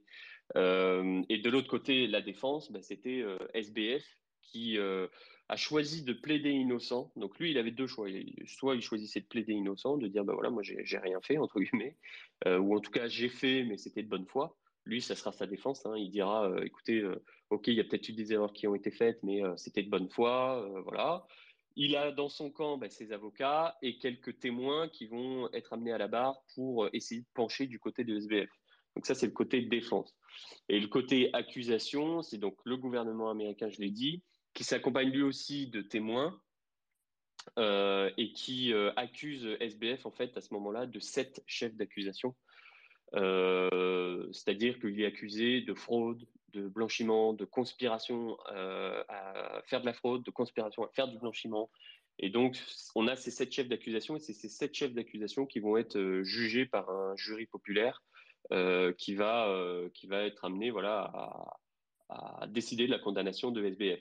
Et donc, côté accusation, gouvernement américain, on a des témoins qui vont intervenir, qui sont les anciens comparses, les anciens bras droits de SBF, qui vont témoigner non pas contre lui, mais en tout cas pour la défense, pour l'accusation, euh, parce que tout simplement, ils ont décidé de collaborer avec le gouvernement américain, de plaider coupable, contrairement à SBF. Donc, évidemment, SBF n'était pas tout seul au sein de ces entreprises, il y avait différents dirigeants, et ces dirigeants, ben, voilà, ils témoignent, euh, ils témoignent en, collaborant avec le gouvernement américain. Pourquoi ils font ça? Tout simplement parce qu'on leur promet une remise de peine euh, par rapport à la peine qu'ils risquent. Euh, s'ils ont bien collaboré, s'ils ont aidé le gouvernement américain à, découvrir le, vrai du faux vis-à-vis de l'affaire. Et donc, ils sont donc là, SBF se retrouve face seul. voilà, SBF se retrouve seul contre tous. SBF aurait pu collaborer et plaider coupable lui aussi. Il aurait sans doute eu une remise de peine, ou en tout cas, voilà, il aurait sans doute été amené à, être, être, à avoir une condamnation plus, plus, plus légère. Mais il a décidé de plaider innocent, contrairement à ses comparses qui, eux, ben, plaident, plaident coupable.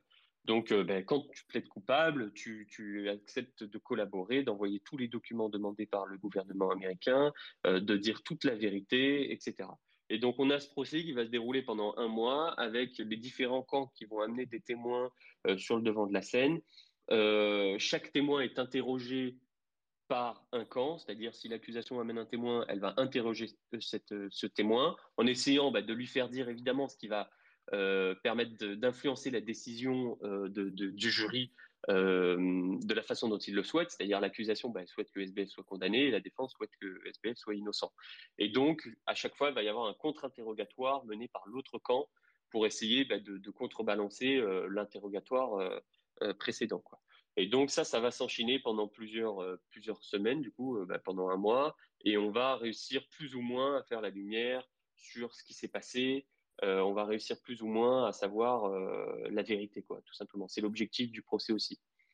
Donc, du côté de l'accusation, on a quatre anciens bras droits de SBF qui témoignent en collaborant avec le gouvernement américain. On a d'abord Gary Wang. Gary Wang, c'est un protagoniste assez important euh, parce que parce que c'est le cofondateur de Alameda au tout début. Donc lui, c'est le c'est le colocataire de SBF à l'époque. Il est vraiment au début du plan. Euh, voilà, c'est un ami d'enfance de SBF, donc il est très important. C'est le cofondateur d'Alameda et c'est le CTO de, de, FTX. Donc tu vois qu'il a des rôles dans, dans les deux.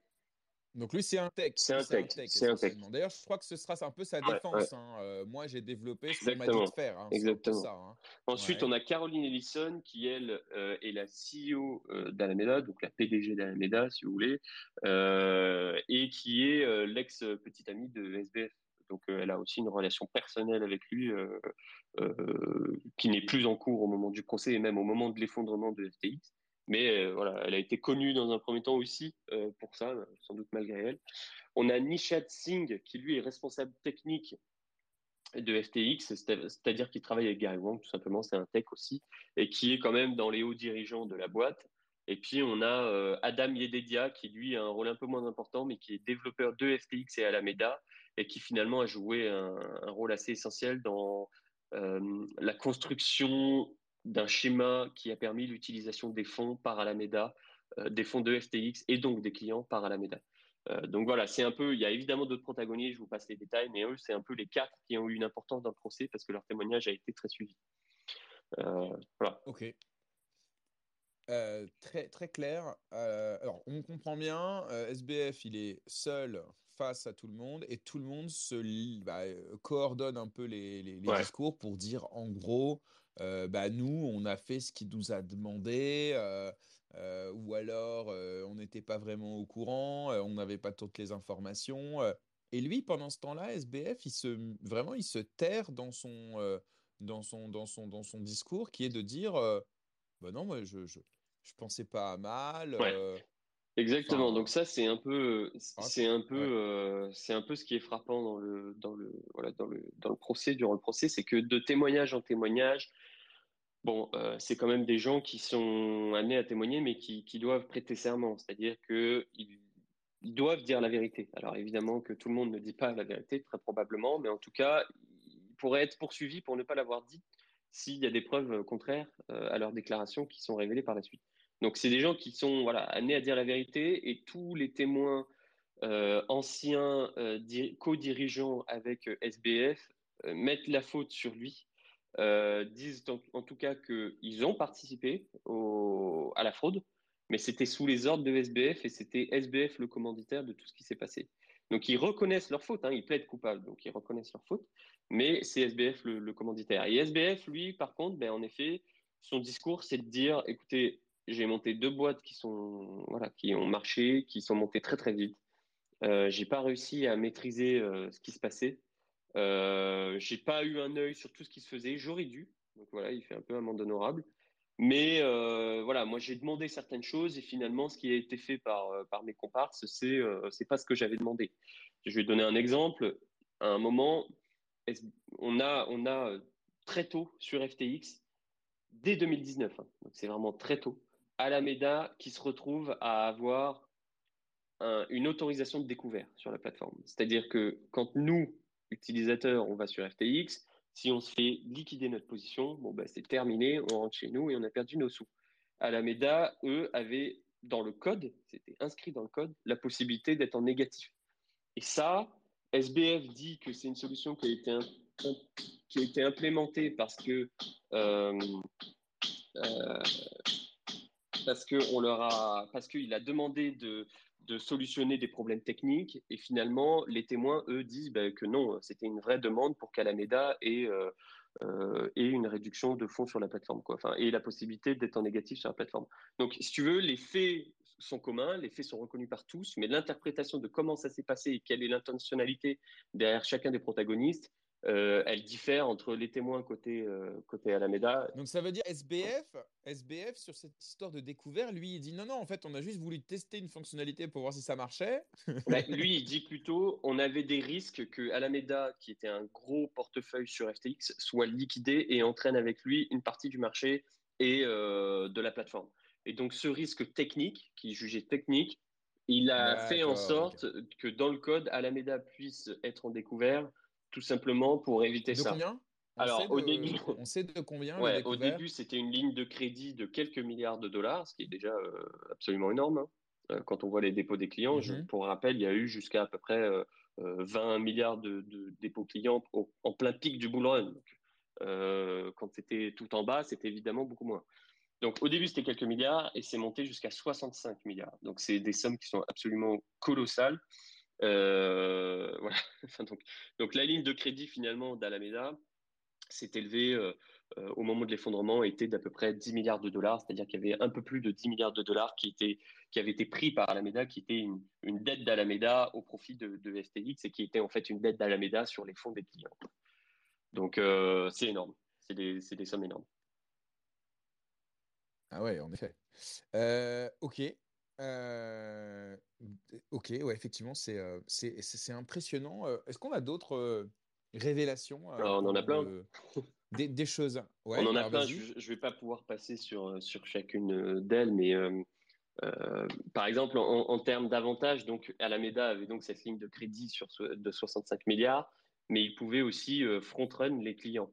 C'est-à-dire que ben, euh, si un, gros client allait prendre une position sur une paire de liquidités, euh, Alameda avait la possibilité euh, de, se positionner juste avant pour profiter d'un prix plus bas à l'achat et d'un prix plus haut à la vente, tout simplement parce qu'entre-temps, il y avait eu aussi l'achat du, gros portefeuille juste après eux.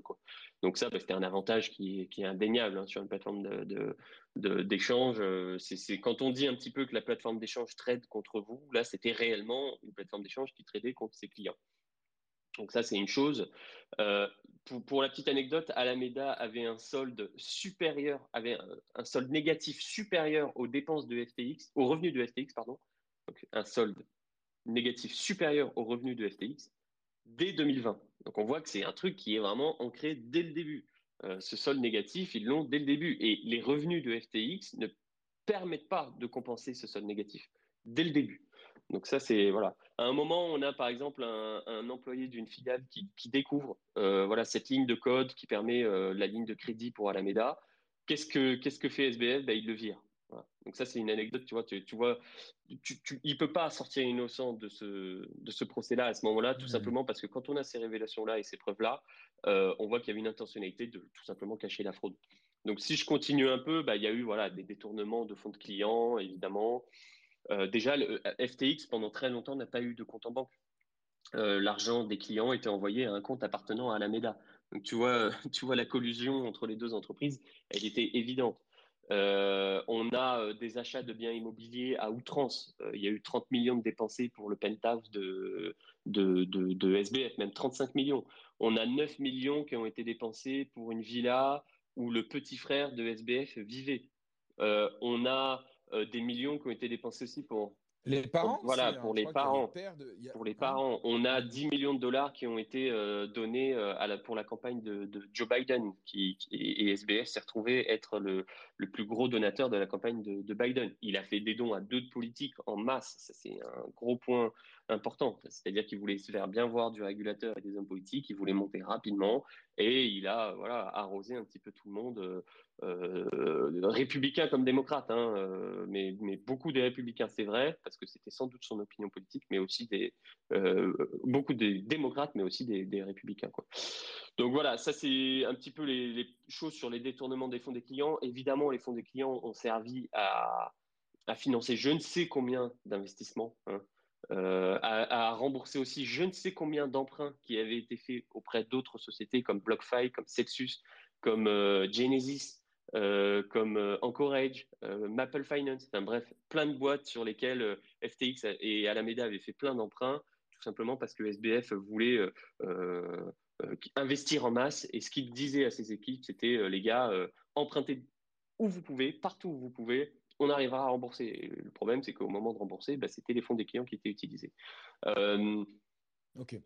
Donc concrètement, euh, si on doit résumer, en fait, quand on déposait de l'argent euh, sur FTX, et c'est ça aussi la problématique des échanges centralisés, c'est qu'en fait, les, soldes que l'on voit euh, sur notre compte sur un échange centralisé, ce solde est le même que celui sur votre compte bancaire traditionnel. C'est un solde de database, c'est de l'argent papier numérique, c'est un chiffre. En vérité, rien ne dit que les fonds sont réellement là, ils sont vraiment alloués à vous et potentiellement donc la plateforme ou la banque d'ailleurs, en fait, votre argent, bah, en fait, elle en dispose. Et alors, évidemment, normalement, il y a des, euh, euh, elle, est soumise normalement à une stricte séparation entre les actifs de dépôt, les mmh actifs, euh, de, les activités financières, etc. Mais visiblement, dans les échanges crypto, c'était pas forcément le cas. On peut bah, Disons que les banques ont droit à des réserves fractionnaires qui sont très importantes, c'est-à-dire qu'elles n'ont pas, elles doivent détenir dans leur compte une certaine quantité des, fonds, propres, voilà, des fonds propres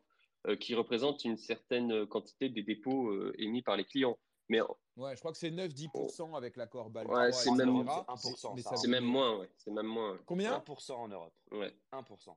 Ouais.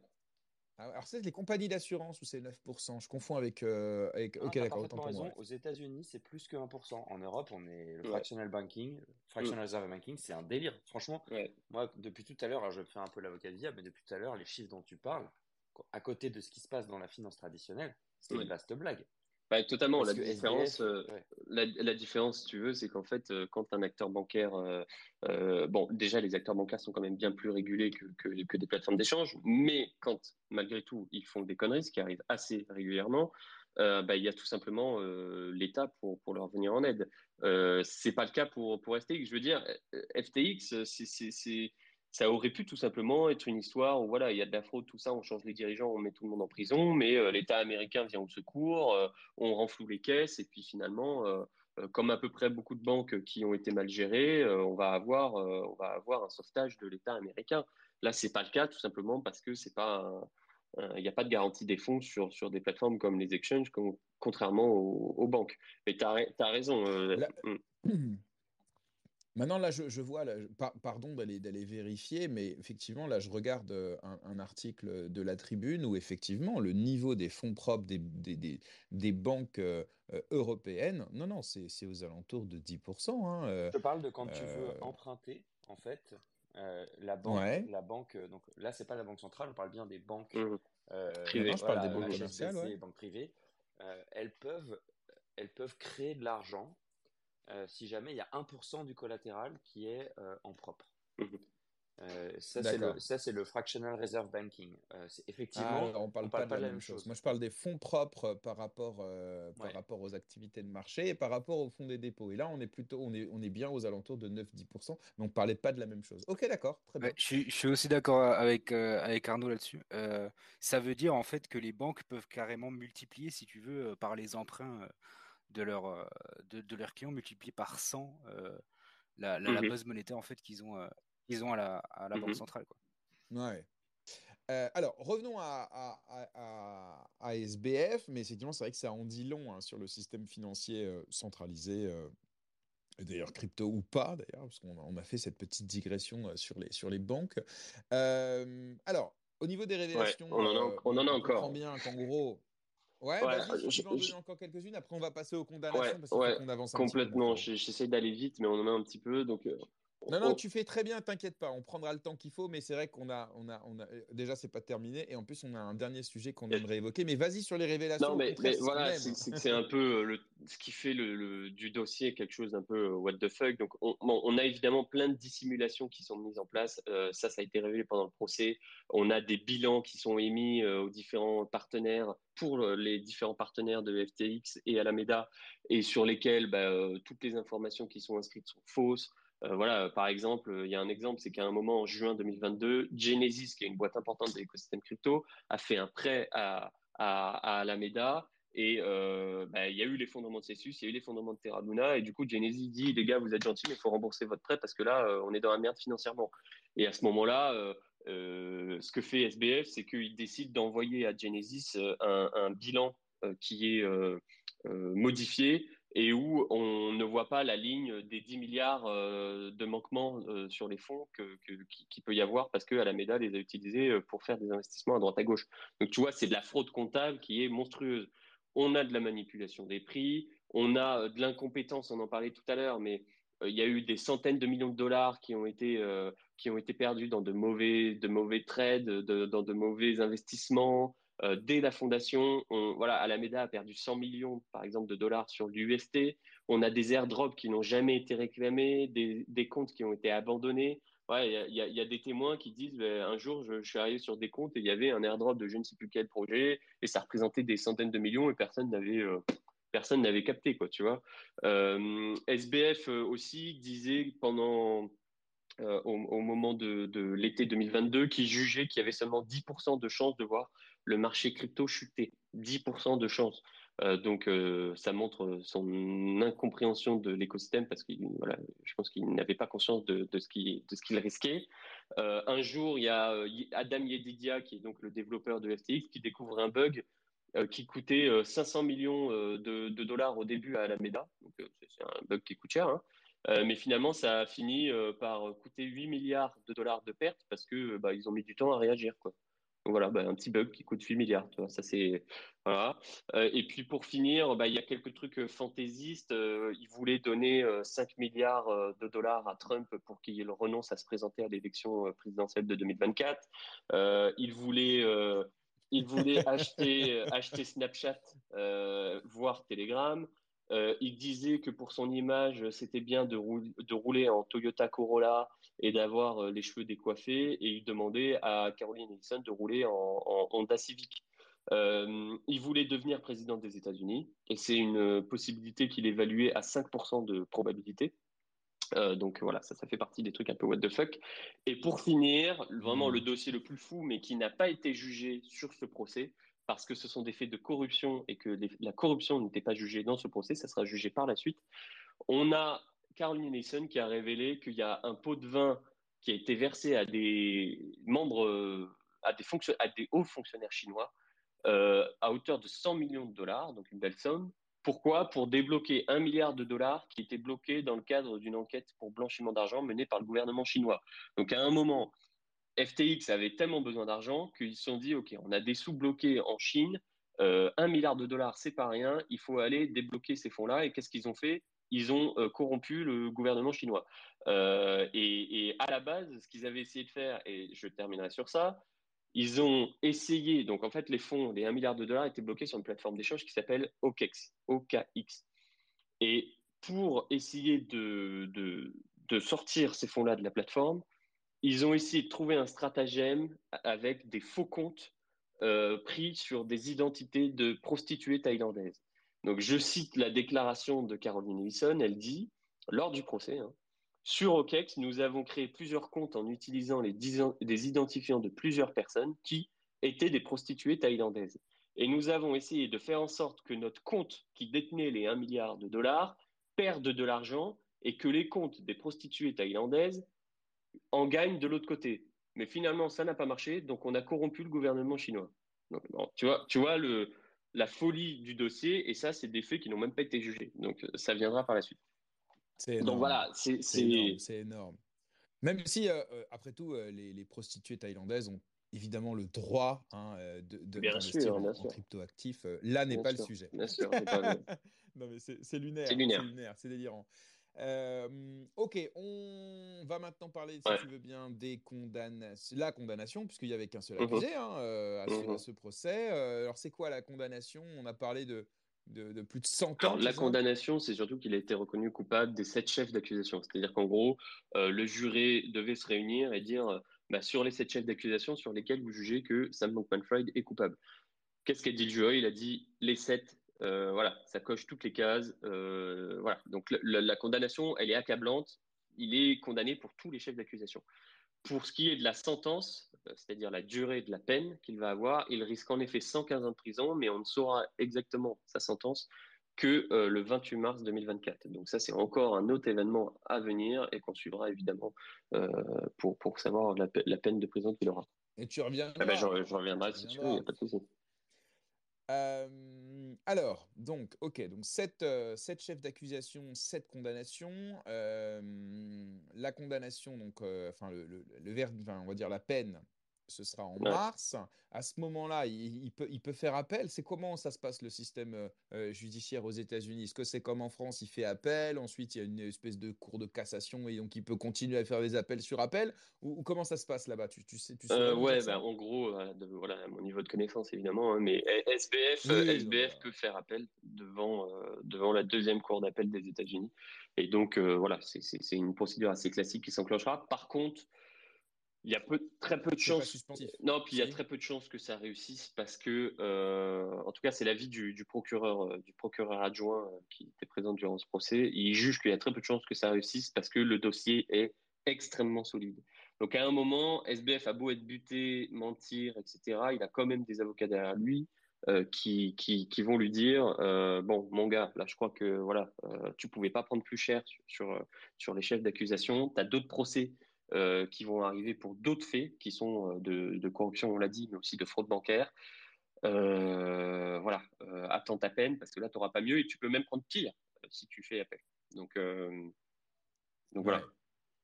Ok. suite, suite des événements et ensuite on parlera des victimes. Ouais.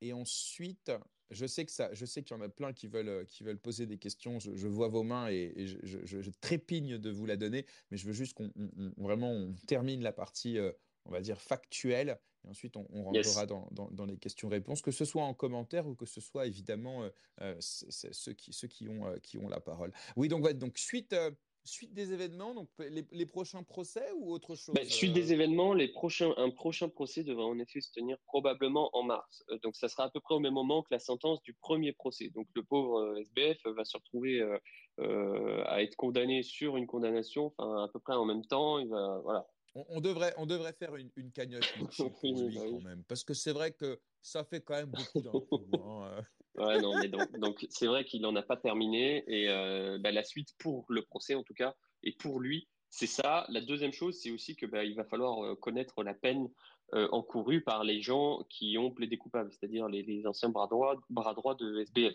parce que eux peuvent quand même être sanctionnés d'une peine, d'une peine qui pourrait être réduite parce qu'ils ont collaboré, mais ils sont quand même euh, susceptibles d'être condamnés pour quelque chose. Peut-être qu'ils seront totalement innocentés, je ne sais pas. Mais donc ça, ça sera aussi à suivre parce que voilà, il faut pas se leurrer. Euh, ils ont, sont peut-être pas les commanditaires, ils sont peut-être pas le cerveau de toute cette affaire, mais ils ont évidemment participé à tout ça euh, à de nombreuses reprises et ont été au, moins complices.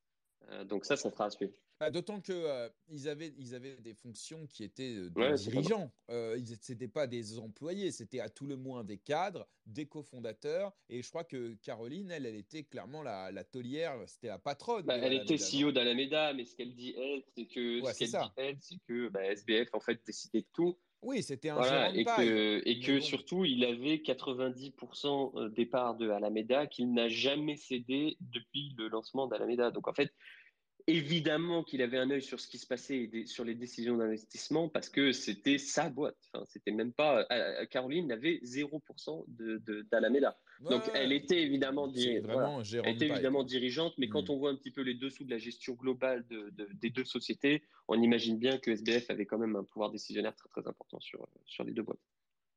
Ok.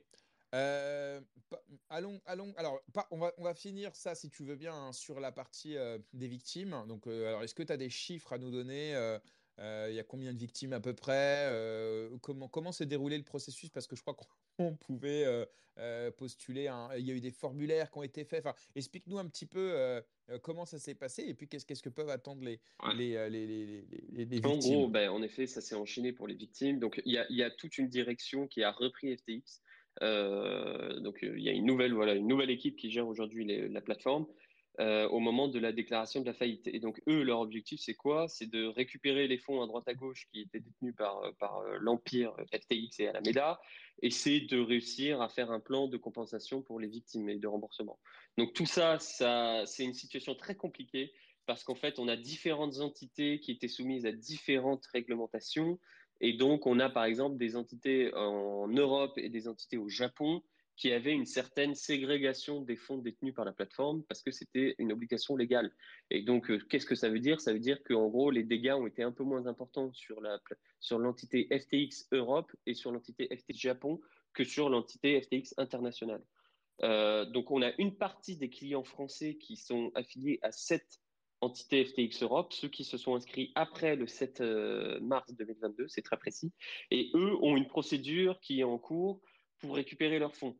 Euh, ils récupéreraient sans doute 100% de, leur, euh, de leurs fonds, mais sur un montant qui est calculé au jour du 12 novembre 2022, c'est-à-dire au moment où tous les actifs crypto étaient au plus bas. Donc ils vont récupérer une partie de leurs fonds, mais par rapport au cours actuel, ça va être décevant pour beaucoup et ça sera en monnaie fiduciaire. Ça sera en monnaie fiduciaire. Ça, c'est quelque chose qui est très important parce que FTX va beaucoup communiquer sur le fait qu'ils vont rembourser 100% des clients, peut-être à 100% des fonds qui, ont, qui, qui, qui, le détenaient.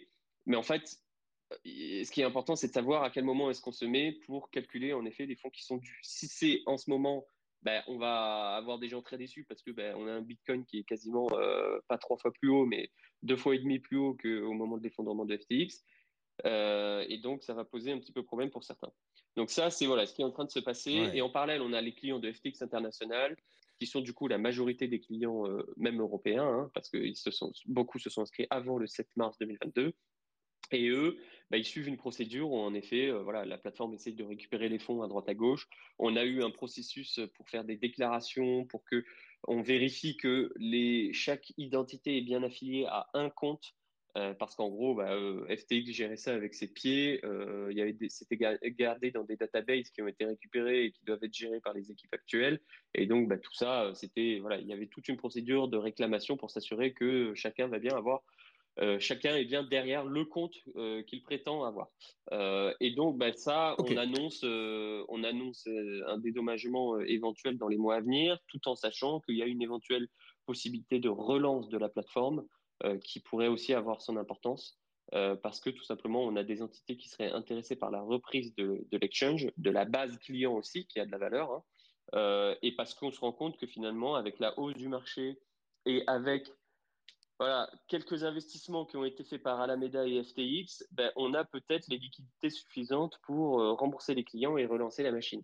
Euh, je prends un exemple. SBF a fait énormément de conneries et a montré une incompétence folle sur plein de dossiers, mais il y a quand même une boîte dans laquelle il a investi qui a du succès, qui s'appelle Anthropic.ia, qui a bénéficié de toute la hype autour de l'intelligence artificielle ces derniers mois et qui se place un peu comme un des concurrents de OpenAI pour ChatGPT euh, dans le secteur de l'intelligence artificielle. Et cette boîte-là, ben, FTX a mis 100 millions de dollars à l'époque et aujourd'hui, euh, cette part dans la valorisation de la boîte vaut plus de 4 milliards de dollars. Donc, si on arrive à liquider les 4 milliards de dollars qui, que représente cette part, bah, on, a, on a les fonds suffisants pour rembourser les clients à la date de l'effondrement de, de, de, la plateforme. Donc voilà, tout ça, c'est un petit peu tout ce qui est en train de se mettre en place. Ça va avoir son importance dans, dans les mois à venir et c'est surveillé évidemment par, bah, par, par, toutes les victimes. Quoi. Et par, moi. Bon, moi, moi j'ai j'ai pas perdu de fonds sur la plateforme, hein. j'ai perdu quelques FTT. Non, euh... je parlais pas en tant que. Oui, bien sûr, bah, je, je, je, surveille. Que... Je surveille. Ouais. ok. Et eh ben, et ben, avant de, de, donner la parole, parce qu'il y a beaucoup de questions en commentaire, il y a également des mains qui se lèvent, il y a des personnes qui demandent la parole, donc je suis très content. On va essayer de se, euh, se, se, faire un, un, petit jeu. De... Est-ce que Antoine, tu as euh, euh un quart d'heure, 20 ouais. minutes avec ouais, nous encore ou tu... sûr? Ouais? Ok. Alors on va, on va, alors on va commencer. D'abord, merci à toi, Antoine. C'était très clair. Enfin, en tout cas, moi, j'ai trouvé ça très clair. J'espère pour, pour tout le monde très complet. Et je pense que maintenant, on y voit beaucoup plus clair sur cette histoire et à quel point elle a pu être euh, euh, importante. Et surtout, ce, ce, qui, ce qui ressort de tout ça, mmh. ce qui respire de tout ça, c'est qu'il y avait forcément des gens qui savaient. Euh, et, et, et qu'au final, voilà, entre les financements euh, à des partis ou à des personnalités politiques, euh, ou ce genre de choses, on, on, on, a envie de tomber un peu dans le complotisme. bon, j'espère qu'on en apprendra un peu plus. Et ça nous renvoie à d'autres histoires, tu sais, euh, euh, où aux États-Unis, euh, certains politiciens ont reçu des sommes importantes ou des avantages en nature, genre des voyages en avion pour aller sur des îles mmh, mystérieuses mmh. ou ce genre de choses. Et tout ça baigne un peu dans le même bain où on voit ouais, que voilà, certaines élites parfois sont. Bon, mais on en reparlera, j'imagine, lors des prochains procès, ou peut-être on aura plus d'informations, j'espère en tout cas. alors, par quoi on commence? Alors, plus, plein de façons de faire. On lève la main. Le premier qui lève la main, il prend la parole parmi mes amis. Voilà, donc Arnaud, on y va. Vas-y Arnaud. Ouais, euh, déjà félicitations Antoine euh, et euh, Jérém d'ailleurs hein, pour cette interview. C'était c'était ultra clair. Moi, j'avais suivi euh, de loin. là, c'est là c'est fantastique. Moi, il y, y, a une question que je me pose, c'est quand même ce mec-là, à moins que ce soit, enfin, on a l'impression que c'est le loup de Wall Street version Web 3. Euh, tout, toutes les meilleures pratiques euh, de la banque euh, tradie avec, euh, comme ce que tu as dit, donc le, cette espèce de fractional reserve banking où les mecs investissaient l'argent de ses, ses clients à gogo et en même temps les, les sandwich attaques qu'on peut avoir sur toutes les chains EVM Mmh mm-hmm. pour se faire de la thune sur le dos de ses propres clients Mmh mm-hmm. traders. ça paraît tellement énorme que est-ce qu'il y a un moment où là, dans le procès que tu as vu, le mec, il peut pas tout piloter, quoi. Enfin, ça, devient quand même une très grosse boîte qui est montée très vite, très fort pendant le bull run, avec l'effet grisant de l'argent qui coule à flot et qui se multiplie par lui-même, qu'on qu connaît lorsqu'on a vécu un bull run, là, à des échelles absolument incroyables. Est-ce que toi, euh, de ce qui est ressorti de du, du, procès, il y a un moment, les autres, je veux bien qu'ils aient, ils aient collaboré pour donner les vraies informations, mais si jamais euh, Sam, il prend 100 piges, j'ai du mal à imaginer qu'il s'en sorte pas avec 20 ans euh, dans la gueule quand même, parce que il, il peut pas prendre toutes les décisions. Hein, Alors, si tu veux, c'est le système américain aussi. Il y a, il y a une prime au plaidé coupable, ce qui pose d'ailleurs problème parce que euh, il y a plein de gens qui se retrouvent à plaider coupable pour des affaires parce que tout simplement ils savent que c'est leur meilleure chance pour s'en sortir à peu près euh, et que le plaidé innocent euh, leur coûterait très cher. Donc quand tu plaides coupable aux États-Unis, et que tu collabores vraiment et que tu apportes de vraies informations et que tu fais tomber euh, voilà, du monde, eh ben, en effet, tu as des réductions de peine qui sont très importantes. Et moi, je ne serais pas étonné qu'en effet, ils s'en sortent peut-être euh, peut libres. Alors, ils auront des amendes, c'est sûr, ils devront rembourser euh, des fonds, des avantages qu'ils ont touchés, etc. Mais je ne serais pas totalement étonné qu'ils s'en sortent libres. On verra, j'espère moi aussi qu'il y aura une peine de prison pour ces gens-là, mais on verra. Pour ce qui est de la responsabilité, okay. en fait, quand tu suis vraiment tous les échanges du procès, tu vois que tous les bras droits de, SBF reconnaissent qu'ils ont, qu'ils ont fait des choses voilà, et qu'ils ont pris des décisions. Ils, reconnaissent qu'ils ont participé bah, voilà, au délire, quoi, qu'ils savaient. contrairement peut-être au reste des employés. D'ailleurs, parce que c'est par exemple Caroline Ellison qui a appris aux, employés d'Alameda ce qui était en train de se passer début novembre 2022. Donc, ils savaient. Maintenant, et, ils ont participé. Maintenant, ce qu'ils disent aussi, c'est que les grosses décisions qui ont permis tout ce qui s'est passé, c'est-à-dire la ligne de crédit d'Alameda sur FTX, c'est-à-dire les bilans frauduleux envoyés à des prêteurs, c'est-à-dire les discours euh, publics qui étaient souhaités, euh, que, souhaitait renvoyer la boîte, etc. C'était SBF, le commanditaire, c'était SBF qui a choisi et c'était SBF qui l'a ordonné. C'était SBF qui a licencié le lanceur d'alerte, euh, qui, qui, avait découvert la ligne de code. C'est SBF qui validait toutes les décisions. C'est SBF qui a décidé aussi que toutes les conversations qu'il pouvait avoir au sein de la boîte sur l'application Signal devaient avoir une date de péremption, c'est-à-dire qu'il y avait une suppression automatique des messages au bout d'un certain temps. C'est SBF, selon eux, qui avait l'intentionnalité du crime. Et donc, eux, c'est leur argument. Et à partir du moment où ils ont collaboré, qu'ils ont donné des éléments et qui, visiblement, hein, il y a des éléments de preuve, montrent dans les échanges, dans les interactions qu'ils pouvaient avoir que c'était SBF le commanditaire, ben, eux s'en sortiront beaucoup mieux, ça c'est certain. Donc j'espère en effet qu'ils prendront un petit peu, mais, euh, mais, mais c'est pas sûr. Merci. Euh. Euh, on, a, on a un intervenant TX qui a demandé la parole. Salut TX. Encore toi. Salut. Vous, vous m'entendez? Ouais. on t'entend. Bienvenue. Eh ben, merci.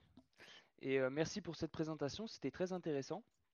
Moi, j'avais une question justement à propos de, ces fameux, euh, ce qu'on appelle les Samcoins, donc Solana, Serum, etc., mhm. que du coup euh, FTX possède en masse, disons. Et justement, tout à l'heure, Esprit Cryptique, tu disais que qu'il y allait avoir des remboursements, notamment en Europe, en monnaie mhm. fiduciaire. Du coup, ma question, c'était de savoir si qu'est-ce qu'il allait advenir de ces fonds de ces euh, SAM tokens Est-ce qu'ils allaient être vendus? Est-ce qu'on a des informations là-dessus? Parce que c'est quand même euh, une information assez importante parce que euh, vu la quantité de tokens qu'ils ont, ça pourrait avoir un impact significatif sur le marché. bien sûr. Bah, c'est une bonne question déjà et salut, salut TX, hein, on se connaît bien donc ça fait plaisir de te voir. Bah, écoute, le... en fait, en effet, il y a des fonds importants qui, sont, qui, qui, qui, vont être vendus par, par FTX. Euh, notamment pour Solana, ça représente une partie importante. Maintenant, ils ont l'obligation de répartir dans le temps cette vente, c'est-à-dire que je ne veux pas dire de bêtises parce que pour, pour être honnête, c'est pas le point que j'ai regardé en priorité, c'était pas ce, que, ce, qui m'intéressait obligatoirement le plus, mais ils ont l'obligation, je crois pour Solana, de vendre un maximum de jetons chaque mois et pour l'ensemble des actifs, c'est ça aussi. Donc en fait, on se retrouve à avoir une sorte de, vesting sur la vente euh, des, des, coins qui fait que déjà, euh, premièrement, la vente va être lissée dans le temps. La deuxième chose, c'est que très probablement, euh, enfin très probablement, c'est mon interprétation, il y a une partie qui va se faire en OTC. On voit beaucoup passer des transactions vers des exchanges et compagnie, et ça peut être en effet un petit peu inquiétant, mais on a quand même euh, des transactions en OTC qui vont se faire et qui, même si ça augmente l'offre sur le marché, ça ne va pas avoir un impact sur le prix directement. C'est la, deuxième chose. Donc, on a fait une vidéo sur la chaîne du, Journal du Coin que je vous invite à aller voir si vous voulez, où justement on, on débat un petit peu de sur la question de savoir euh, si euh, ça va avoir un impact concret sur les cours. Et le résultat du débat, c'est plutôt que ça va avoir un impact limité. Euh, voilà. Après, évidemment, si on se retrouve. À, noter que ces, ces, Samcoin, en début d'année, ont connu un pump énorme à l'époque où on les a mmh découverts. Donc, euh, effectivement, euh, ouais. D'ailleurs, cette question, elle fait écho avec une autre question qu'on avait en, commentaire euh, sur voilà, les, les, les, anciens acteurs de FTX à Alameda peuvent-ils encore manipuler le marché Où sont aujourd'hui les liquidités? Donc voilà, j'imagine que ça parlait un petit peu de, de ça. Mais en tout cas, le alors c'est quoi? C'est le régulateur qui leur impose ce, vesting dans la, dans, la, dans la liquidation des positions, bah, en tout cas dans la, dans la vente. En gros, si tu veux, aujourd'hui, la nouvelle direction de FTX donc, euh, gère, gère la, faillite sous le droit américain euh, de l'ensemble de, de l'empire FTX. Et donc, à ce titre-là, ils ont des échanges euh, réguliers avec le, bah, le, régulateur pour, pour savoir, et le juge, tout simplement, c'est le juge aussi qui, qui décide, le juge des faillites, qui décide de comment de comment ces actifs-là vont être liquidés. Quoi. Donc il y a tout un plan. C'est comme en France quand tu es sous mandataire judiciaire, tu t'occupes de bah, plus rien. ils s'occupent de choses, mais ils doivent valider auprès de auprès de auprès d'une de, de, entité supérieure, ou en tout cas juridique. Et donc, ça pose d'ailleurs problème parce qu'il y a beaucoup de gens qui disent bah, écoutez, les gars, euh, c'est bien, vous voulez liquider les Samcoin et compagnie, mais en fait, euh, euh, je sais pas, du Solana, ça fait peut-être un an que, que, si vous aviez staké tous vos Solana et que vous touchiez le petit rendement, ce rendement-là, il aurait payé une partie des frais d'avocat ou j'en sais rien. Donc, il y a aussi quelque chose qui est reproché mmh. aux, aux dirigeants actuels de la boîte c'est leur relative incompétence en matière de gestion d'actifs crypto qui fait qu'on n'a peut-être pas ah une exploitation parfaite des fonds, euh, notamment pour aller chercher du rendement dans cette période d'incertitude euh, avant remboursement. Tu vois. Intéressant. Euh, vas-y Vincent. Euh, ouais, merci Esprit Cryptique euh, pour ton analyse. Moi, j'ai une question euh, concernant la première libération sur caution de SBF, donc qui a vraiment mis un nouveau record, c'est 250 millions de dollars.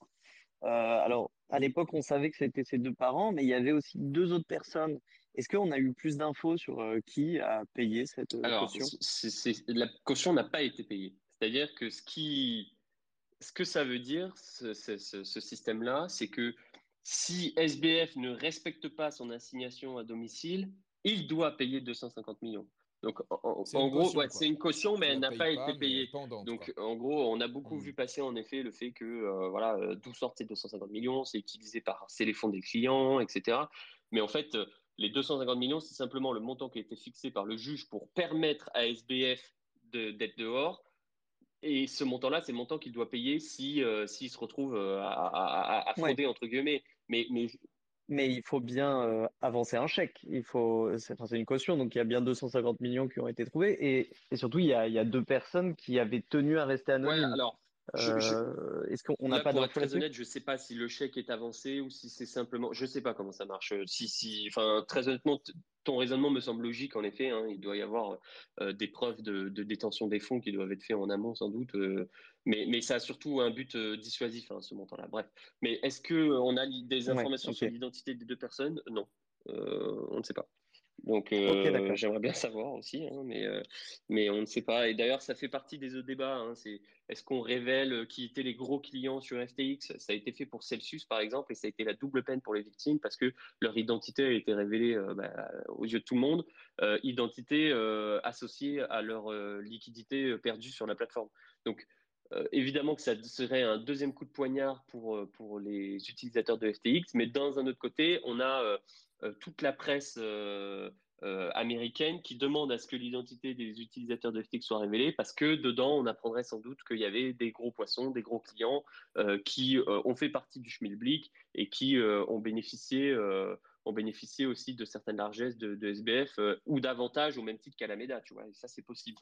Donc ça fait partie, voilà, on n'a pas d'identité révélée, c'est la justice qui l'a décidé, mais, mais, Là, je viens de, je viens de lire un peu là-dessus. Alors vraisemblablement, tu peux, euh, tu sais, faire, euh, enfin, t'adosser en fait à un agent mmh mmh d'assurance euh, qui va attester. tu vas verser juste entre 6 et 20 de la somme, et il va attester que tu as bien le reste au cas où, donc ça t'évite de payer la totalité effectivement, aux États-Unis, euh, si toi, tu n'es pas en mesure de le faire, tu peux faire appel à des garants de caution judiciaire qu'on appelle des bondsmen.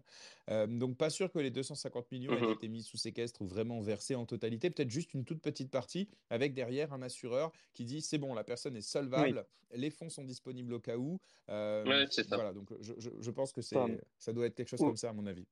Outre euh, le fait que les fonds soient avancés ou quoi, moi, ce qui m'intéresse surtout, c'est savoir, euh, alors qu'on sait qu'ils ont financé énormément de partis politiques, il faudrait quand même. Euh, enfin, voilà, je voulais savoir si. Bah, après, il y, aura d'autres partis au procès, hein, et, mais je pense que le côté corruption, on va déjà avoir des beaux poissons bien sûr, sur les 250 bien millions. Sûr, après, est-ce que... après, en soi, ça peut être.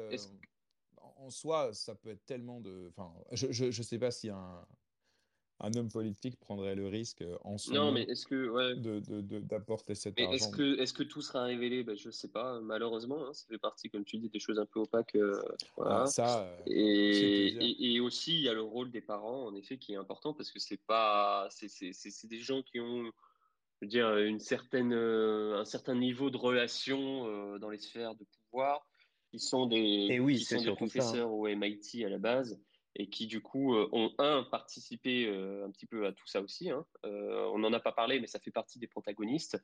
voilà, Joe Bankman, par exemple, Joe Bankman était dans pas mal de décisions et de discussions qui ont été prises et qui, qui pas mal d'échanges sur Signal qui étaient faits entre euh, les différentes personnes euh, importantes au sein de FTX et Alameda. Donc son sort, on ne le connaît pas encore, euh, il n'est pas jugé ni quoi que ce soit, mais c'est aussi intrigant.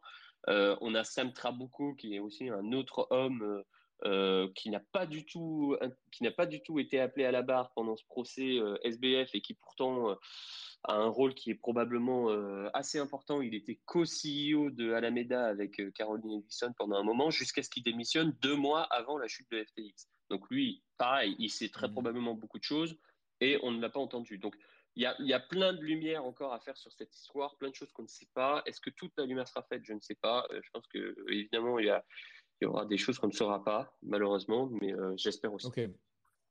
On a, on a une autre question en, commentaire euh, et ce sera. Allô? Oui. Oui. Salut. Ah oui, Finding Pisa, c'est ça? Oui, oui. Salut, salut tout le monde. Salut Antoine. Merci Antoine pour ta clarté, c'est incroyable. Je crois qu'il y a juste deux, deux, trucs que tu as un peu négligés. C'est la vie privée, c'est-à-dire la famille, tu viens d'en parler, mais le lien avec Gensler, le lien avec la sénatrice euh, Elisabeth Warren, mhm. il y a tout ça. Et la question politique est beaucoup plus profonde qu'on ne croit.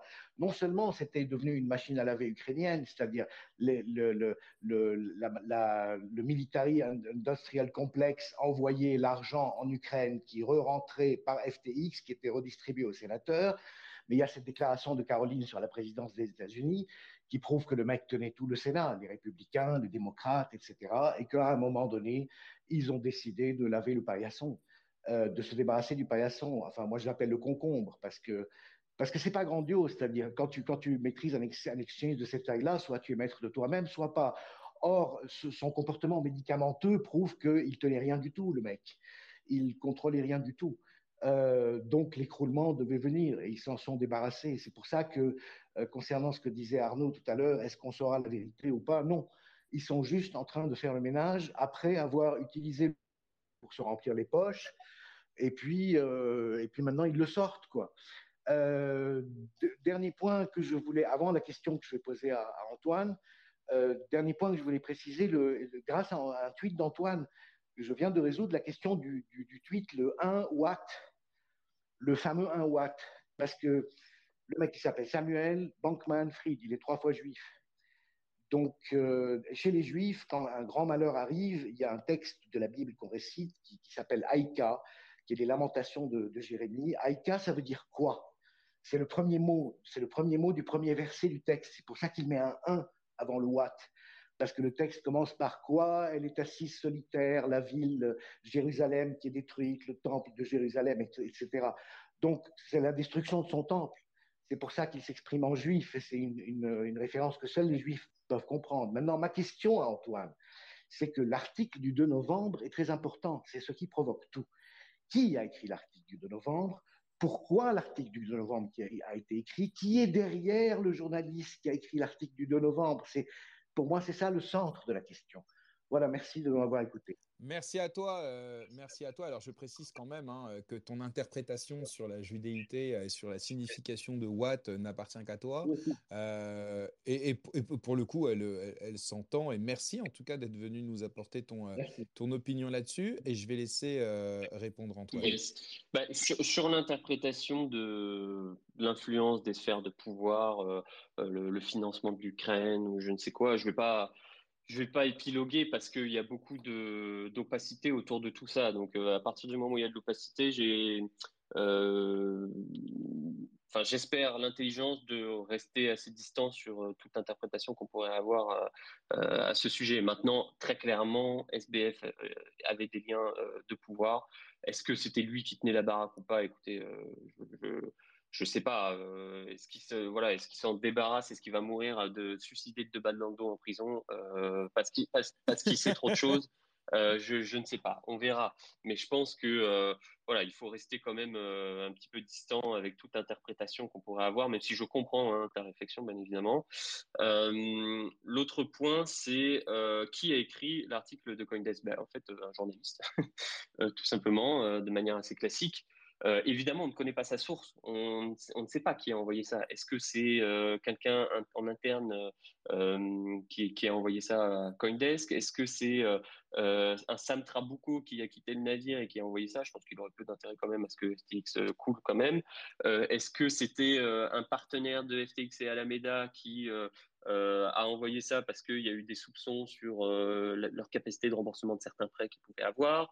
On ne sait pas. Donc, euh, tout simplement, à ce niveau-là, euh, je, reste euh, collé au fait, c'est-à-dire, on a un média qui est un des plus gros de l'écosystème, qui fait très bien son travail au demeurant sur plein de dossiers, qui que vraiment c'est voilà pour travailler dans un média. Moi, je sais que CoinDesk, je sais que c'est pas toujours facile et je sais que CoinDesk est un des meilleurs.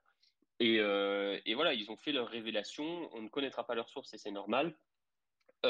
pour, pour juste revenir sur l'intérêt qu'ils pouvaient avoir de révéler tout ça, Coindesk, c'est une boîte qui appartient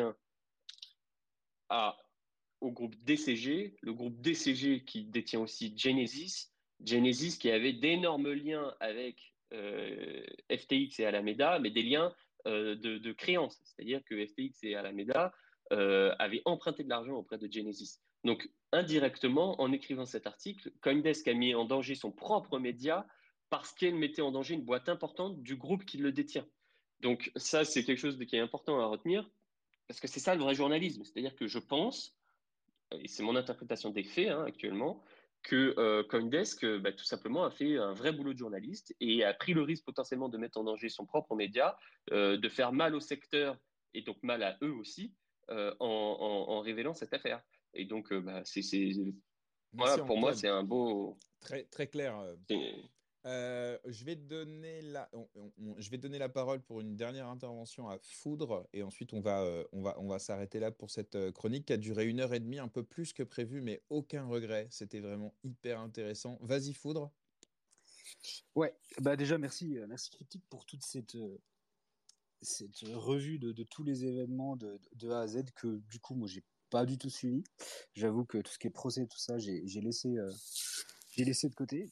Et euh, je voulais rebondir sur ce que tu disais, où, justement tu disais que c'est forcément on ne saura pas tout. Euh, et on le voit déjà, parce qu'au niveau on-chain, euh, je pense qu'il y aurait énormément de choses à investiguer en termes de manipulation, tout ça. Il y a rien que l'histoire du BALD que j'ai énormément digué et dont j'avais fait un, un, un, article sur le JDC où justement bah, le, le, compte du développeur qui avait lancé le token était très très proche des comptes d'Alameda et partageait des, des comptes de dépôt FTX avec, avec mmh Alameda. Donc ouais, je pense qu'il y a, il y a plein de choses qu'on ne saura probablement jamais, des manipulations qu'on peut pas imaginer. Et, et c'est bien dommage parce que je pense qu'il doit y avoir des trucs de fou. il, y, avait même, je sais pas si vous vous rappelez, mais pendant la deuxième jambe du, du bull run, euh, il y avait des, des, rumeurs ou des, des accusations qu'on voyait sur Twitter comme quoi euh, FTX avait un, avait un rôle en fait dans, dans ce retour du bull run euh, qui était presque inespéré à ce moment-là parce qu'on pensait qu'on allait plonger en bear market. Mmh Et ouais, je pense qu'il y a, il y a forcément des trucs, des trucs à voir. C'est dommage qu'on n'ait pas plus de, de personnes s'attelant à la tâche, je pense. Ouais, complètement. Non, je suis bien d'accord. Ça, ça, fait partie un peu des regrets, je pense. Enfin, ça fera partie des regrets autour de cette affaire, même si je pense qu'il y a encore des révélations qui vont tomber au fil de l'eau. Et encore aujourd'hui, tu vois, il y en a régulièrement qui tombent. Euh, ce qui est un peu difficile, c'est qu'on se dit que déjà, en sachant tout ce qu'on sait, là, je vous ai partagé quelques révélations, hein, mais il y en a, il y en a, il y en a bien plus qui ont été euh, apportées pendant le procès SBF. On sait déjà euh, pas mal de dingueries qui ont pu être faites. Et en effet, je suis tout à fait d'accord avec toi. On ne sait pourtant sans doute que euh, un centième. Quoi. Donc, euh, je pense que certains procès aussi permettront d'en savoir plus dans les dans les mois à venir. Donc, on suivra ça attentivement. Merci beaucoup. Euh, merci beaucoup, Antoine. C'était, comme, je, comme, comme je l'ai dit et que je le répète, c'était vraiment très clair, très sympa. Je pense qu'il n'y avait personne d'autre que toi n'aurait pu nous raconter cette histoire de façon aussi. Tu m'entends pas? Est-ce que, est que vous autres, vous m'entendez au moins? Oui. Ouais, je t'entends. Ok. Ah. Alors, Antoine, dites, dites, dites à Antoine s'il m'entend pas. Antoine, est-ce que tu entends Jérém? Oh, On dirait que je n'entends pas Jérém, mais nous, on l'entend. Est-ce que Antoine, dites-lui de se déconnecter On attend 5 secondes et s'il si, n'est pas là, ah, il, il, entend plus personne, je crois. Ah, ah ouais? Euh, Je lui ai écrit en privé dans ce cas-là. Mais euh, oui, si tu peux te déconnecter, reconnecter euh, au space.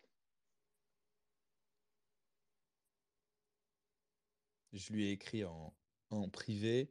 bon, en tout, état de cause, je, je, disais effectivement que personne d'autre que lui n'aurait pu, je pense, venir nous raconter cette histoire de façon aussi factuelle, parce que le but, effectivement, voilà, c'était pas de, de tomber dans les. alors, chacun peut avoir son interprétation ou, ou, ou se faire ses propres opinions. Il y a un problème, j'arrive pas à t'ajouter au space. Antoine, j'essaye de t'ajouter, ils me disent qu'une erreur est survenue. Il y a trop de pertinence par rapport à d'habitude, c'est pour ça. Ah bah c'est sympa Arnaud. Euh, en revanche, ah, ah, ah. Antoine, ce que tu peux faire, c'est relance l'application. Attends, je vais lui dire. Euh, si tu es sur le... Non, c'est bon? Relance l'app. Ça fonctionne pas. Moi, je le vois en intervenant. Ouais, je le vois aussi, mais malheureusement, tu vois, on l'entend pas. Donc, euh, bien que je lui envoie la parole à chaque fois, en fait, il y a une erreur qui est survenue. Il faut qu'il relance l'application. Euh, ouais, ça va pas le faire, ça marche pas. Euh, c'est pas, c'est pas grave. relance l'application, il revient. Au moins, on aimerait te dire au revoir euh, euh, proprement. mais voilà, en tout cas, merci à, merci à toi et puis bah, merci aussi à tous ceux qui ont, qui ont participé. Euh, et, j'espère que vous avez eu les réponses à vos questions et que vous voyez plus clair sur cette histoire. Euh, Antoine, alors en attendant qu'on règle ce petit problème technique, parce qu'on aimerait vraiment tous te dire au revoir et au moins que tu puisses nous, nous, peut-être nous, euh, nous dire le, mot de la fin, on va avancer de, de notre côté et on va passer maintenant au prochain. Antoine est là. Ouais, mais moi je l'entends pas. Tu vois, donc moi je le vois en demande faite et je lui, je lui envoie la parole, malheureusement. elle, ne, elle, ne, elle ne lui arrive pas. Il ne... Ah, là ça fonctionne, je crois. Antoine, tu nous ouais, entends je vous entends, Ah, allez, super. Il y avait un petit bug de fin de, fin de chronique, mais, mais c'est bon. Est-ce que tu as entendu mes, mes remerciements et mes compliments sincères Non, pas du tout, si tu peux les redire. ah, je suis Est-ce que c'est est -ce c'est vrai ou est-ce que non, non, je disais merci, bravo. Personne d'autre que toi n'aurait pu nous venir nous raconter cette histoire de façon aussi factuelle et précise, parce que le but c'est pas de tomber dans toutes les euh, euh, les, les, les, les, potentiels euh, comment dire complots et interprétations qui qui peut-être hein, d'ailleurs pour certains sont, sont, justes et que nous, nous, nous, nous, le verrons ou pas d'ailleurs un jour. Mais en tout cas, voilà, merci d'avoir été là. Est-ce que tu veux peut-être nous dire un, un, un, mot de la fin ou, euh, euh, ou autre non, chose? bah, écoute, euh, merci, merci à toi pour l'invitation, c'était très cool. J'espère que ça a été clair, c'est compliqué parce que c'est un dossier... c'est un dossier vraiment voilà, très complexe à synthétiser. J'espère que ça aura été le plus clair possible pour tout le monde. Et puis, euh, bah, voilà, continuez ce que vous faites, ça a l'air très cool. C'est la première fois que je, je passe en tout cas. Mais, euh, mais ça a l'air cool. Et puis, au plaisir de, de revenir euh, pour parler de ça ou même, ou même d'autres choses à l'avenir. Hein. C'est quoi ton, ton, sujet sur lequel tu bosses en ce moment là? Oh, Je bosse sur tout, donc il n'y a pas de. Ok, d'accord. tu, peux me demander, je te dirai au cas par cas. D'accord, ok, alors vas-y, le, le, le, le rendez-vous est pris. Euh, essaye de, de, ouais, on, on fera d'autres chroniques avec toi sur des sujets que tu as bien, bien, bien, bien, bien, bien bossé et que tu viendras nous, nous présenter. C'est toujours un plaisir. Merci encore, Antoine. Et puis, euh, passe, euh, quel jour on est Mardi? Bonne fin de semaine à toi? Yes, bonne fin de semaine à tout le monde. Ciao, ciao. Salut, bye bye. Euh, alors, euh, dernier sujet, euh, et on va finir à 20h30 parce que j'ai un, un, truc à 20h30 donc on pourra pas dépasser. Donc faut qu'on oh, gère bon, le on temps. a le temps hein, d'ici 20h30, mec. 20h30, ça va. On ah, ouf. Eh, vous savez qu'un jour on va le faire, ce marathon space où on va rester pendant 24 heures non-stop. Vous savez qu'on va le faire ça un jour. Mais euh, non, non, je, midi 30, pardon. Mais oui, chiche, mais plus que chiche, faut juste. Tout... Moi, tu me donnes une date, c'est fait. Hein non, mais parce que c'est une vraie organisation à faire. Mais j'y pense depuis un petit bout de temps et ouais, on, va, on va le faire. Un, un gros bâton sur Twitch, euh, GMMVX, on fait ah non, mais ça tous les intervenants. en plus, on, on, a rigolé avec, euh, on a rigolé avec Gourou, je sais plus quand. Parce que ouais. vu qu'on avait fait le space avec euh, Abdel. 4h30 déjà, ouais. Ouais, ouais. On s'est dit, bah, prochaine fois, on invite. Euh, euh, la loutre de Solana, euh, on invite, euh, je sais pas, par exemple Artem qui est, qui est, beaucoup sur Cosmos et on se ouais. fait, on se fait un, un, truc, mais ce serait sympa en vrai d'avoir, tu sais, genre 15 intervenants pour, pour toute la journée. Mais en vrai, le but c'est d'avoir, moi, enfin, j'avais réfléchi à ce format à l'époque sur un format type AMA. À l'époque, on en avait discuté à l'époque de XNFT Space. Et en fait, on pensait à faire un, un AMA, euh, mais pendant euh, une, une, journée. Et en fait, les projets se défilent, en fait.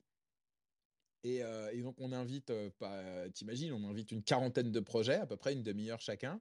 et puis, ils viennent, et puis on les bombarde de questions, et puis en même temps, on fait gagner des cadeaux et tout. Donc, ça, ça peut être un, autre truc qui peut beaucoup plaire à la commu. Après, toi, le format dont tu parles, à mon avis, ça va, ça va être tech à mort. Mais bon, comme petit à petit, je commence à m'intéresser à la tech, je pense que j'y assisterai quand même parce que je pense que ça peut être passionnant. Mais voilà, en tout cas, il y a des choses qui sont prévues. D'ailleurs, je pense que pour Noël, je suis en train de réfléchir à un format euh, à faire pour Noël. Je vous en parlerai tous parce que ce serait cool que vous soyez tous là. Euh, bref, il y a des choses de prévues. Mais comme on n'a pas beaucoup de temps et que c'est midi 30 et pas 20h30, on va maintenant passer au dernier sujet. Euh, au dernier sujet de la journée, enfin du, space, on va parler de euh, Pump de euh, Atom. Alors, euh, rapide introduction, mais je vais ensuite laisser la parole à Arnaud qui a proposé ce sujet et que je trouve très intéressant. On voit depuis un mois environ le, le token de Atom, le HTM, qui fait un... combien il fait sur un mois? Ouais, c'est quoi sa perf? un, bon x 5, 400%, ouais, 400% en USDC et puis x3 en EGLD. Ah, en EGLD, ouais. En USDC, bien, euh, bien euh, x4. Hein. D'accord. Alors, voilà. Donc, bah, c'est ça, je vais prendre les chiffres. Là, il est à 1,42€. Et il y a un mois, il était à. Il y a une erreur. Bref, peu importe. Bon, on verra, on s'en fout. C'est pas, pas ça le plus important. Bref, il pump de ouf, tu vois. Et puis, donc, il y a, évidemment, ça fait un peu écho avec le les critiques qui avaient été à l'époque euh, émises sur le Launchpad, qui a vu euh, le token se lancer euh, sur Multiversix.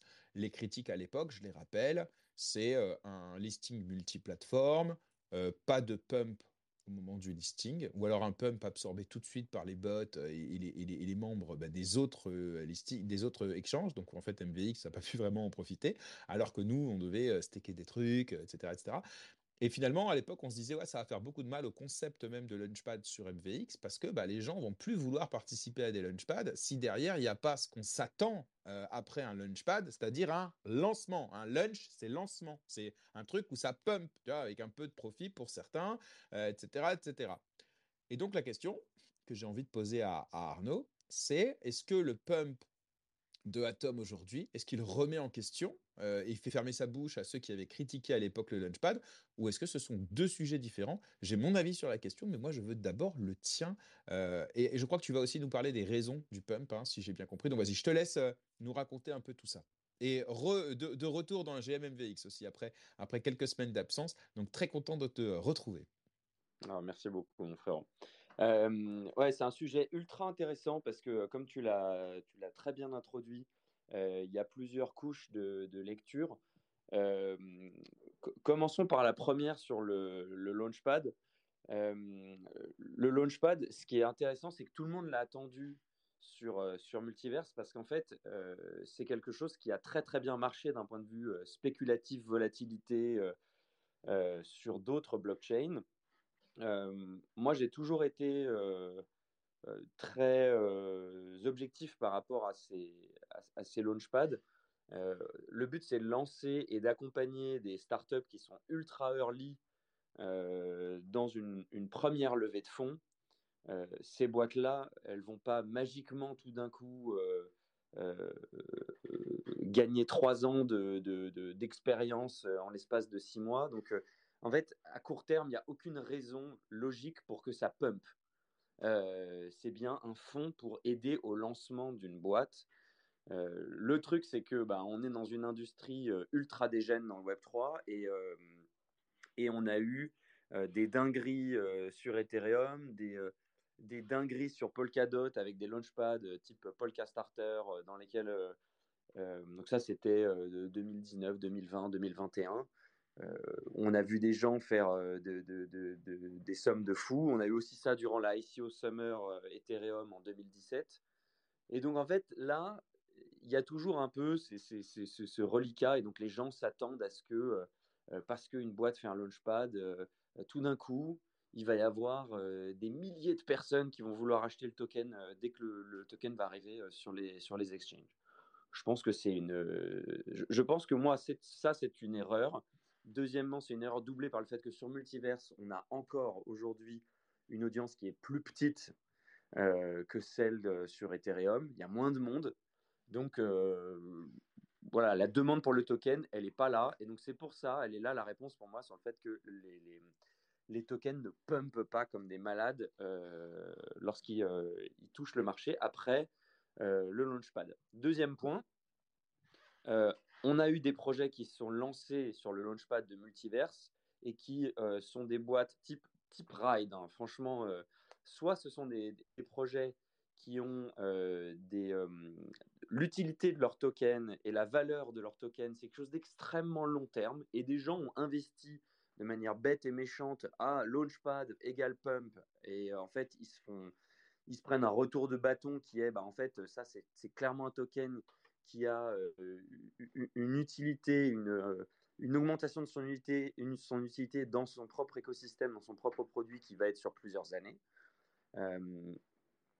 Ensuite, il y a des modèles, les vestings, etc. etc. Je pense qu'il n'y a pas forcément besoin de rentrer trop là-dedans.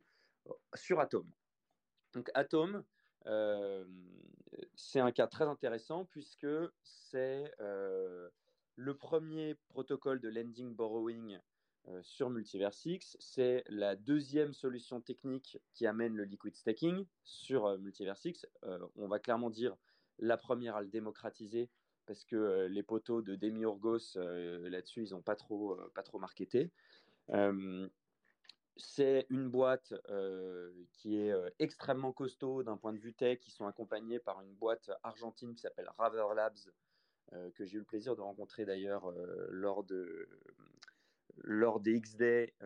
donc ça, c'est une boîte où les mecs, ils ont 150 techos, ils accompagnent des, des, des protocoles de DeFi euh, dans, dans, plein de, différents écosystèmes Web3, donc euh, très très costaud. Euh, et donc, les protocoles de lending borrowing, on l'a vu sur d'autres blockchains, sont des, sont des composants essentiels d'un écosystème de finances décentralisé.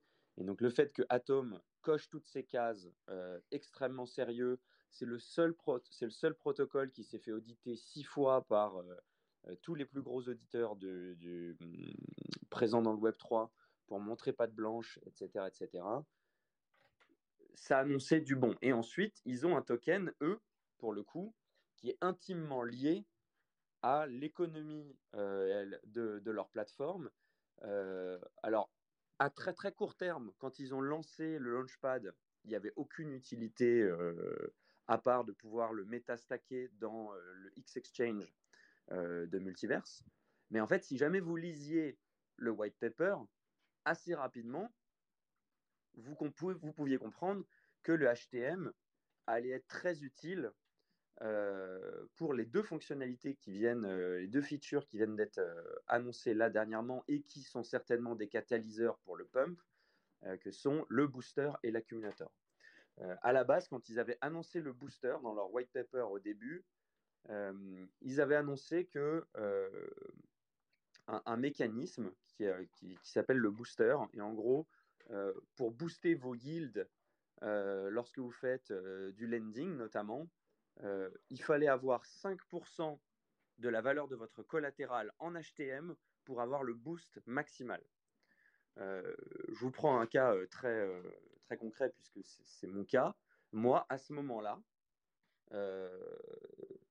lorsque j'ai lu le white paper, donc j'ai pas investi dans le launchpad, que je le fais jamais. Mais euh, je me suis dit, je vais attendre, ça va descendre comme d'hab. Et, euh, et, lorsque ça sera bien descendu, eh ben, je vais aller mettre un peu de sous pour venir, euh, en fait, d'ores et déjà commencer à accumuler du, du, HTM pour préparer en fait l'arrivée de cette fonctionnalité pour booster les rendements. Le truc, c'est qu'il y a quelques semaines, après le temps passe très vite, donc c'est peut-être il y a un mois, un mois et demi, Atom a rétro-pédalé sur le booster en disant en fait ça va pas être 5% de la position, ça va être 10% de la position. Et déjà à ce moment-là, il y a des gens qui, euh, qui ont commencé à acheter. Et là, avec l'annonce officielle de OK, les deux fonctionnalités, donc le booster, je l'ai expliqué, l'accumulateur, c'est le fait de pouvoir recevoir ces récompenses suite au, au yield en, en, HTM et non plus en USDC. Euh, arrivé sur le, sur le DevNet et désormais on a une hard date avec, je ne sais plus, le 24 ou le 26 novembre de mémoire. 27 novembre. 27 novembre, voilà. donc tout ça, ça explique un petit peu le pump donc, pour résumer, en fait, n'importe qui euh, qui aurait euh, à l'époque étudié un peu la, documentation euh, aurait pu de toute façon anticiper euh, le pump qu'on voit aujourd'hui. Euh, à, cette, à ce niveau-là, tu penses, est-ce que là, il y a de la, à ton avis, hein, est-ce qu'il y a de la, évidemment, euh, ça n'engage que toi, est-ce que tu penses qu'on est sur de la surspéculation ou est-ce qu'au contraire, tu penses que le, token et donc le prix, son prix et sa utility value, elle est en train d'atteindre un niveau qui est, entre guillemets, mérité? Euh, par rapport à sa place dans le classement des TVL, euh, par rapport à son innovation technologique, par rapport à tout ça? Qu'est-ce que tu en penses de, ça aujourd'hui? Euh, Moi, ce que j'en pense, c'est que Atom est un. C'est le pilier central de la DeFi sur Multiverse. Les, les, plateformes de lending borrowing, et là, franchement, j'invente rien. C'était déjà ce que j'avais pu constater quand j'étais plus dans l'écosystème Ethereum avant. Euh, quand, on utilise euh, les curves, les AV, ce c'est le cœur nucléaire en fait. C'est là que, euh, que tout se fait. C'est là que les grosses liquidités les personnes qui ont, qui ont, qui ont beaucoup d'argent vont pour faire travailler leur argent. Donc, Atom, ils ont un boulevard. donc, ils ont bien fait les choses. Donc, aujourd'hui, on voit le, on voit un signal qui est le premier signal de confiance. Après, et ça, j'aimerais beaucoup avoir l'avis de Foudre, parce que je ne suis pas rentré dedans, et peut-être que tu n'as pas la réponse, Foudre, mais euh, quand il y a un token qui pump, il y a, y a, plein d'éléments, mais c'est la, la, base, c'est qu'il y a plus de demandes que d'offres.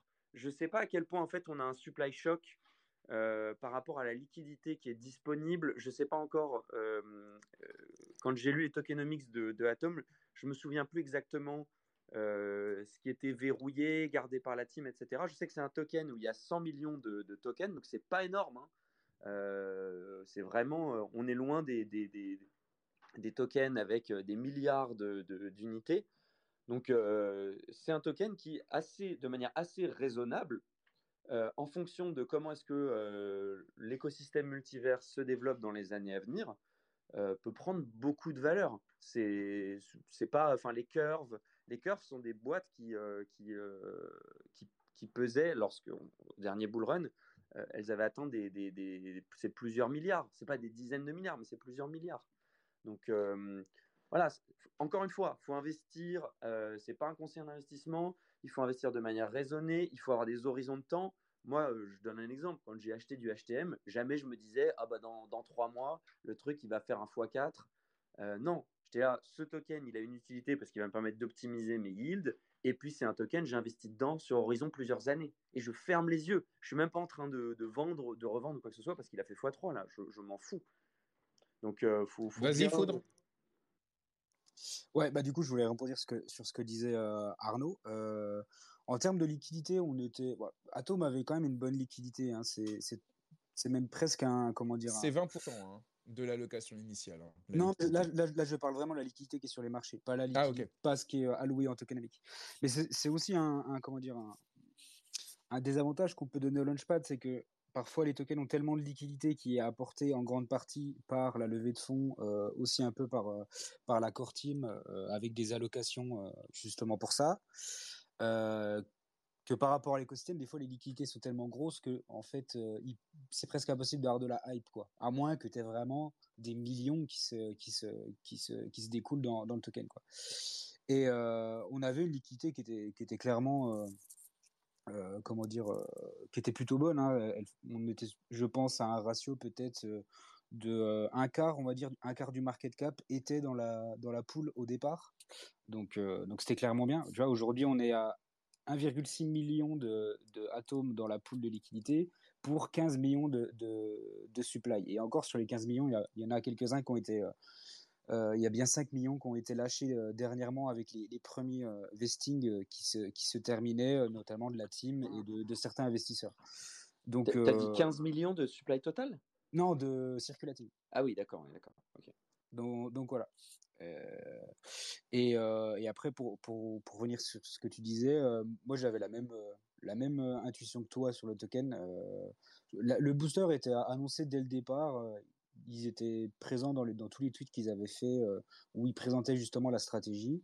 Mais comme c'est des longs tweets, je pense que peut-être peu de gens l'avaient lu. Et, là, c'est là où, moi j'ai fait une erreur parce que j'ai vendu. Euh, j'ai vendu pour besoin de liquidité quand il y a eu le pump euh, euh, sur Upbit. Et là, bah, je me suis retrouvé bloqué et j'ai loupé un, bon x2 sur 8000 atomes. Donc j'ai la mort. Mais, mais, c'était clair que à un moment, tous les gens qui ont beaucoup de liquidité et qui, qui, qui, est souvent dormante hein, sur, sur, sur l'écosystème, euh, aller fortement rentrer dessus parce que c'est une opportunité euh, énorme de choper bah, les, les, 3 millions d'allocations que, que donne Atom. Et, euh, et, le booster est. Enfin, tous les rewards qui vont, qui vont donner va être petit bridgé vers le booster et, et, et c'était important d'en avoir. Quoi. Donc, c'était clairement. C'était un, un, safe. comment dire un, un un pari qui était plutôt safe à mon sens, tu vois, de, de parier sur une grosse, une grosse montée du atome quand le booster arriverait, quoi. Peut-être pas à ce point-là. Enfin, moi, j'avais pas, je pensais pas que ça irait jusqu'à ce point-là. Et, et, encore, hein, franchement, si jamais tu dis qu'il y a 15, que 15 millions de, de, de circulating supply, euh, le rallye, il peut, il peut continuer. Hein. Bah... Mais encore une fois, il faut s'en détacher. Euh, ce qui va être intéressant, c'est de voir comment est-ce que, euh, en fait, euh, quel est le montant de atomes qui sont, euh, qui, sont, euh, qui sont loqués dans le booster pour booster le, le, yield, parce que ça peut faire un nouveau supply shock. Et après, il y a un deuxième élément qui est intéressant, c'est que le pump, il est quand même très récent, et il y a beaucoup de gens qui métastaquaient leur, euh, leur atome sur X-Exchange. Ouais. et donc là, on va arriver dans la période d'unlock euh, dans les jours à venir. Et je pense qu'il y a beaucoup de gens quand même qui vont prendre euh, leur profit. Clairement. Donc euh, logiquement, si jamais, voilà. voilà. Là, il y a, il y a à peu près 3 millions dans le, dans le metastacking. Donc, ouais, voilà, donc je pense, et là, le metastacking, il y a aussi de la liquidité dedans. C'est le principe. Donc peut-être la liquidité va aussi un peu se réduire, des gens qui vont prendre leur profit sur leur liquidité. Donc la liquidité va devenir peut peut-être un peu plus petite. Et c'est là, si tu veux, qu'il peut y avoir un, retour de bâton euh, euh, où l'atome il peut faire moins 25, moins 25% pendant, pendant un jour. Quoi. Mais euh, si tu regardes par rapport à l'utilité, si tu regardes par rapport à la TVL, si tu pars du principe où tous les gens qui ont de la liquidité aujourd'hui sur Atom achètent 10% euh, de leur collatéral pour pouvoir booster leur, leur liquidité au max, au max et eh ben c'est encore euh, c'est encore plusieurs millions qui peuvent rentrer dans le token tu vois. Donc euh, je pense qu'on va qu'on va qu'on va un peu voir de volatilité euh, d'ici encore le, le 27 et il y aura des Après, il y a un truc c'est que la, la, la, valeur les 10% valeur elles sont en USD donc, euh... Oui, donc elle augmente aussi. Donc Exactement. potentiellement, il y en a qui se retrouvent avec, une, euh, avec ben, plus de atomes qu'ils avaient nécessaire au final et qui vont revendre euh, cette partie-là. Donc c'est sûr que on va revendre, trouver. Ou, revendre ou le prêter sur, sur, sur Atom. Et ouais. ça, c'est génial. Ouais, ouais. Ouais, D'ailleurs, on a vu là, c'est full hein, sur, sur Atom. on peut plus, on peut plus emprunter. Euh, le Boro Cap est, est atteint, a été atteint au bout de 5 minutes quand ils ont annoncé euh, que ça se lançait. Moi, j'ai pu prendre une petite, euh, une petite euh, euh, poche de liquidité justement pour pouvoir mettre dans le booster parce que je n'avais plus. Donc je retombe sur mes pieds là-dessus, mais, c'est sûr que ouais, il y a niveau dynamisme, je pense ça va, ça va être sympa. On va avoir de la volatilité, on va avoir un peu de dump, un peu de pump, je pense, dans, les mois à venir selon le, les dynamiques de marché et, bah, les gens qui, sont prêts, ils auront des, des, choses à faire et c'est cool. Ok, eh ben, euh, merci, euh, merci messieurs. Donc projet à, suivre. Clairement aujourd'hui euh, surperformance par rapport à l'EGLD. et, et sans doute bah, aujourd'hui un des, ESDT qui, qui, surperforme le plus. Donc on invite évidemment tout le monde à faire attention. Euh, on évite de rattraper un, couteau qui tombe, mais aussi on fait attention parce que les arbres ne vont jamais jusqu'au ciel. Euh, donc voilà, donc euh, le conseil qu'on peut donner et qu'on donnera oh là là, de toute façon. Beau. Hein T'aimes bien? On a envie de chialer. Ah, les, les, arbres qui vont jamais jusqu'au ciel, ça je la connaissais pas. Ah ouais, c'est vrai?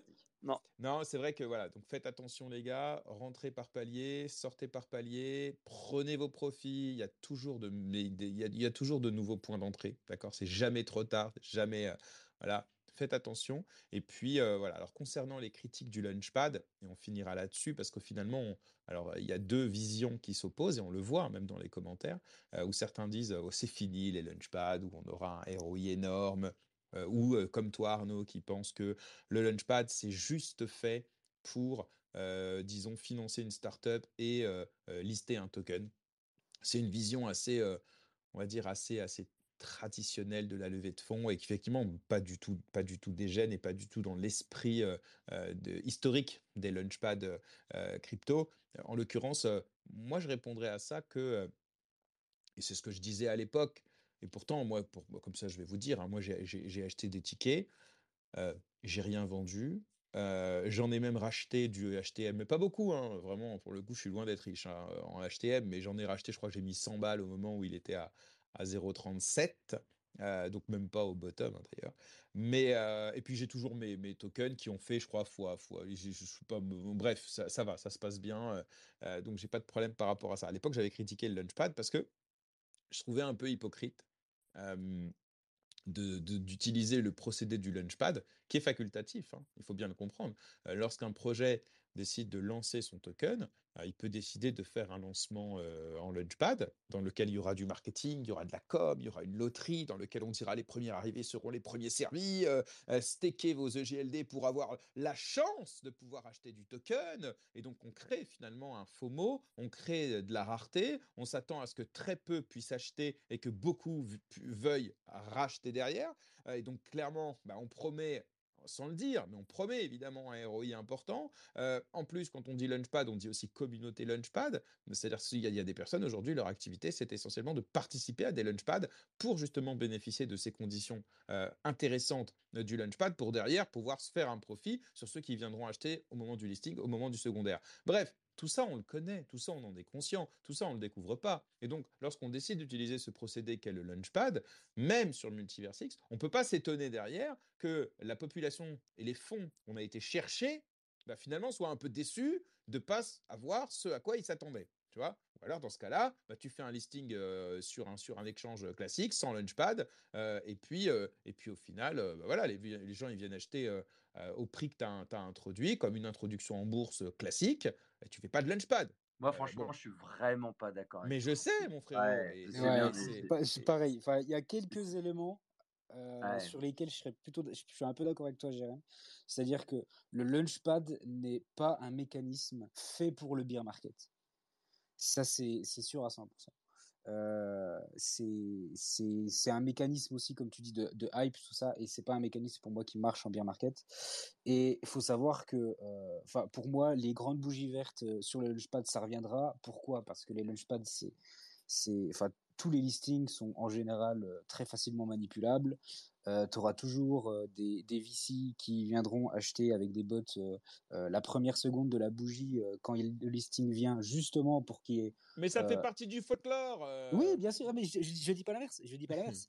mais je dis que justement dans un moment où tout le monde a peur d'investir, où les liquidités ne sont plus là et on est en beer market, c'est totalement irréaliste de s'attendre à ce que des gens euh, bah, euh, ouais, mais pas viennent, spéculer à outrance sur le réaliste, du token, dépend, Mais ça dépend du montant que tu vas lever. Euh, si tu veux si tu demandes plus d'argent qu'il y a de, de, de, disponible, c'est normal. Si tu fais une enveloppe toute petite où il y a très peu de personnes vraiment qui peuvent rentrer et derrière tu crées une vraie attente de ceux qui n'ont pas pu rentrer, alors dans ce cas-là, tu crées une pression acheteuse supérieure à la pression vendeuse. Mais si par contre tu te rends compte que ta pression vendeuse elle est équivalente voire supérieure à ta pression acheteuse initiale, bah, tu te retrouves avec le, le, launchpad de Atom. Quoi. Mais je suis d'accord avec toi, et je le disais d'ailleurs en commentaire il y a quelques secondes, je répondais à quelqu'un qui disait c'est terminé, les, les, euh, les, grosses bougies vertes après un launchpad, et je lui répondais, bah, tu verras, le bull run euh, euh, fera ramener justement ces, ces mécaniques-là, parce que, parce que ça fait partie aussi du, du folklore. Pardon Arnaud, tu voulais... Ouais, non, mais je, je, voulais dire que moi, là où je vous rejoins, c'est que... Et on devra s'arrêter dans trois minutes. Ouais, pas de problème. Et donc, donc malheureusement, on ne pourra pas donner la parole à tout le monde, je suis désolé le, launchpad, il est intéressant parce qu'il est là pour dérisquer. C'est euh, une espèce de, de, de, de, stamp of approval. Je suis désolé, euh, je n'ai que le, mot anglais qui, qui, me vient à l'esprit. Euh, c'est un, un, un, label, un tampon de, exactement, un badge de reconnaissance, un label de sérieux. Il y a beaucoup de gens, il y a très peu de personnes qui vont lire les white papers, qui vont faire le, qui vont diguer sur l'équipe et qui sont capables de vraiment faire le lien entre toutes ces informations pour se dire est-ce que c'est un investissement qui fait sens ou pas? Merci Arnaud. Je suis désolé Arnaud, je dois te couper pour finir dans deux minutes. Non, je m'en veux pas, mais après j'ai Vincent et j'ai Ionesco qui veut, nous faire un petit coucou et j'ai envie de donner la parole aux deux. Vincent, tu fais très très court, s'il te plaît. Euh, ouais, pas de souci. Euh, moi, au niveau du launchpad, il y a quand même un truc que je n'oublie pas, c'est les qui ont été refilés à Gate. On t'entend pas bien, Vincent. La ligne n'est pas bonne. Ah, pardon. c'est pas grave, c'est pas grave. Ignorez-moi. désolé, c'est c'est pas très agréable, mon frérot, mais mets en commentaire et on continue à l'écrit. Je suis désolé. Euh, Ionesco, euh, comment Oui, ça va très bien. Je fais très vite. Je sais que le, le... t'as pas beaucoup de temps. Euh, moi, enfin, je, je, pense pas me tromper. Vous me direz si je me trompe, mais j'ai entendu plusieurs choses, les gars, où vous disiez oui, il suffisait de lire la roadmap au départ pour savoir que blablabla, c'était super. Euh, et je demanderai à Joachim parce que je crois qu'on en avait parlé à l'époque, mais il me semble que la notion de booster n'est pas apparue avant Launchpad. Elle est apparue qu'après. Justement, ça a été reproché. Il me semble qu'on en a discuté à l'époque. Il n'y avait absolument aucune utilité au token qui avait été communiqué avant le Launchpad. Et du coup, euh, si je me trompe pas, hein, encore une fois, c'est soumis à, caution. Je trouve ça un peu fort de dire oui, mais on aurait pu s'en douter que ça allait pump, etc., les gars, sachant que l'utilité n'est apparue qu'une semaine ou 15 jours après le Launchpad. Voilà, je voulais le préciser. Je suis complètement d'accord avec toi, Yo, et moi j'ai bien précisé que je n'ai pas investi tout à fait, au Launchpad. Tout à fait. Ce que, ce, que, ce que je voulais dire, c'est qu'on avait eu bien le temps, si tu veux, pendant la longue accumulation, pour se rendre compte que ça allait être utile. Et Je, enfin, je suis presque sûr que c'est présent dans le white paper. Mmh, euh, en l'occurrence, je, peux vous donner les, je peux vous donner les dates et on s'arrête là. Les dates, c'est très simple. Le Launchpad, c'est le, euh, c'est les 18 et 19 juillet, la première fois qu'on a une occurrence autour de. Ils travaillent sur un HTM booster et un HTM accumulator. On est au 31 juillet, on est 10 jours après. Euh, et c'est la première occurrence qu'on trouve sur Twitter en l'occurrence concernant ça. Euh, donc après, si certains viennent me dire que dans le white paper ou dans une documentation, on va dire un peu sombre, un peu obscure, on avait l'information, c'est possible. Je n'ai pas été vérifié, mais sur Twitter, c'est dix jours après le launchpad à peu près. Voilà, mes amis, je suis désolé, Joachim, je peux même pas te donner la parole. Il faut que je coupe. J'ai vraiment un call de quelqu'un qui m'attend. Euh, c'était un kiff, comme d'habitude, de vous avoir tous. Merci beaucoup, merci Arnaud pour ce petit point très très intéressant sur Atom. Salut ma chérie, bisous. Euh, et on se donne rendez-vous. Non, on n'a pas le temps. on n'a pas le temps. Non, non, on n'a pas le temps, vraiment. Non, non, on n'a pas le temps. Je suis désolé. Euh, Laisse tout brûler dans le vide. non, non, non, non, non, parce que j'ai besoin de mon téléphone. Euh, on se donne rendez-vous vendredi prochain pour un nouveau GMMVX dans lequel on recevra euh, Guru de Avax. Donc ça va parler tech, ça va parler euh, smart contract transformable et tout, et tout, et plein d'autres sujets. Je vous souhaite à tous une excellente fin de journée et puis je vous dis à très bientôt. Salut Salut tout le monde Salut tout le monde non, non, on n'a pas le temps, je suis désolé. Euh, Laisse tout brûler dans le vide. non, non, non, non, non, parce que j'ai besoin de mon téléphone. on se donne rendez-vous vendredi prochain pour un nouveau GMMVX dans lequel on recevra euh, Guru de Avax. Donc ça va parler tech, ça va parler euh, smart contract transformable et tout, et tout, et plein d'autres sujets. Je vous souhaite à tous une excellente fin de journée et puis je vous dis à très bientôt. Salut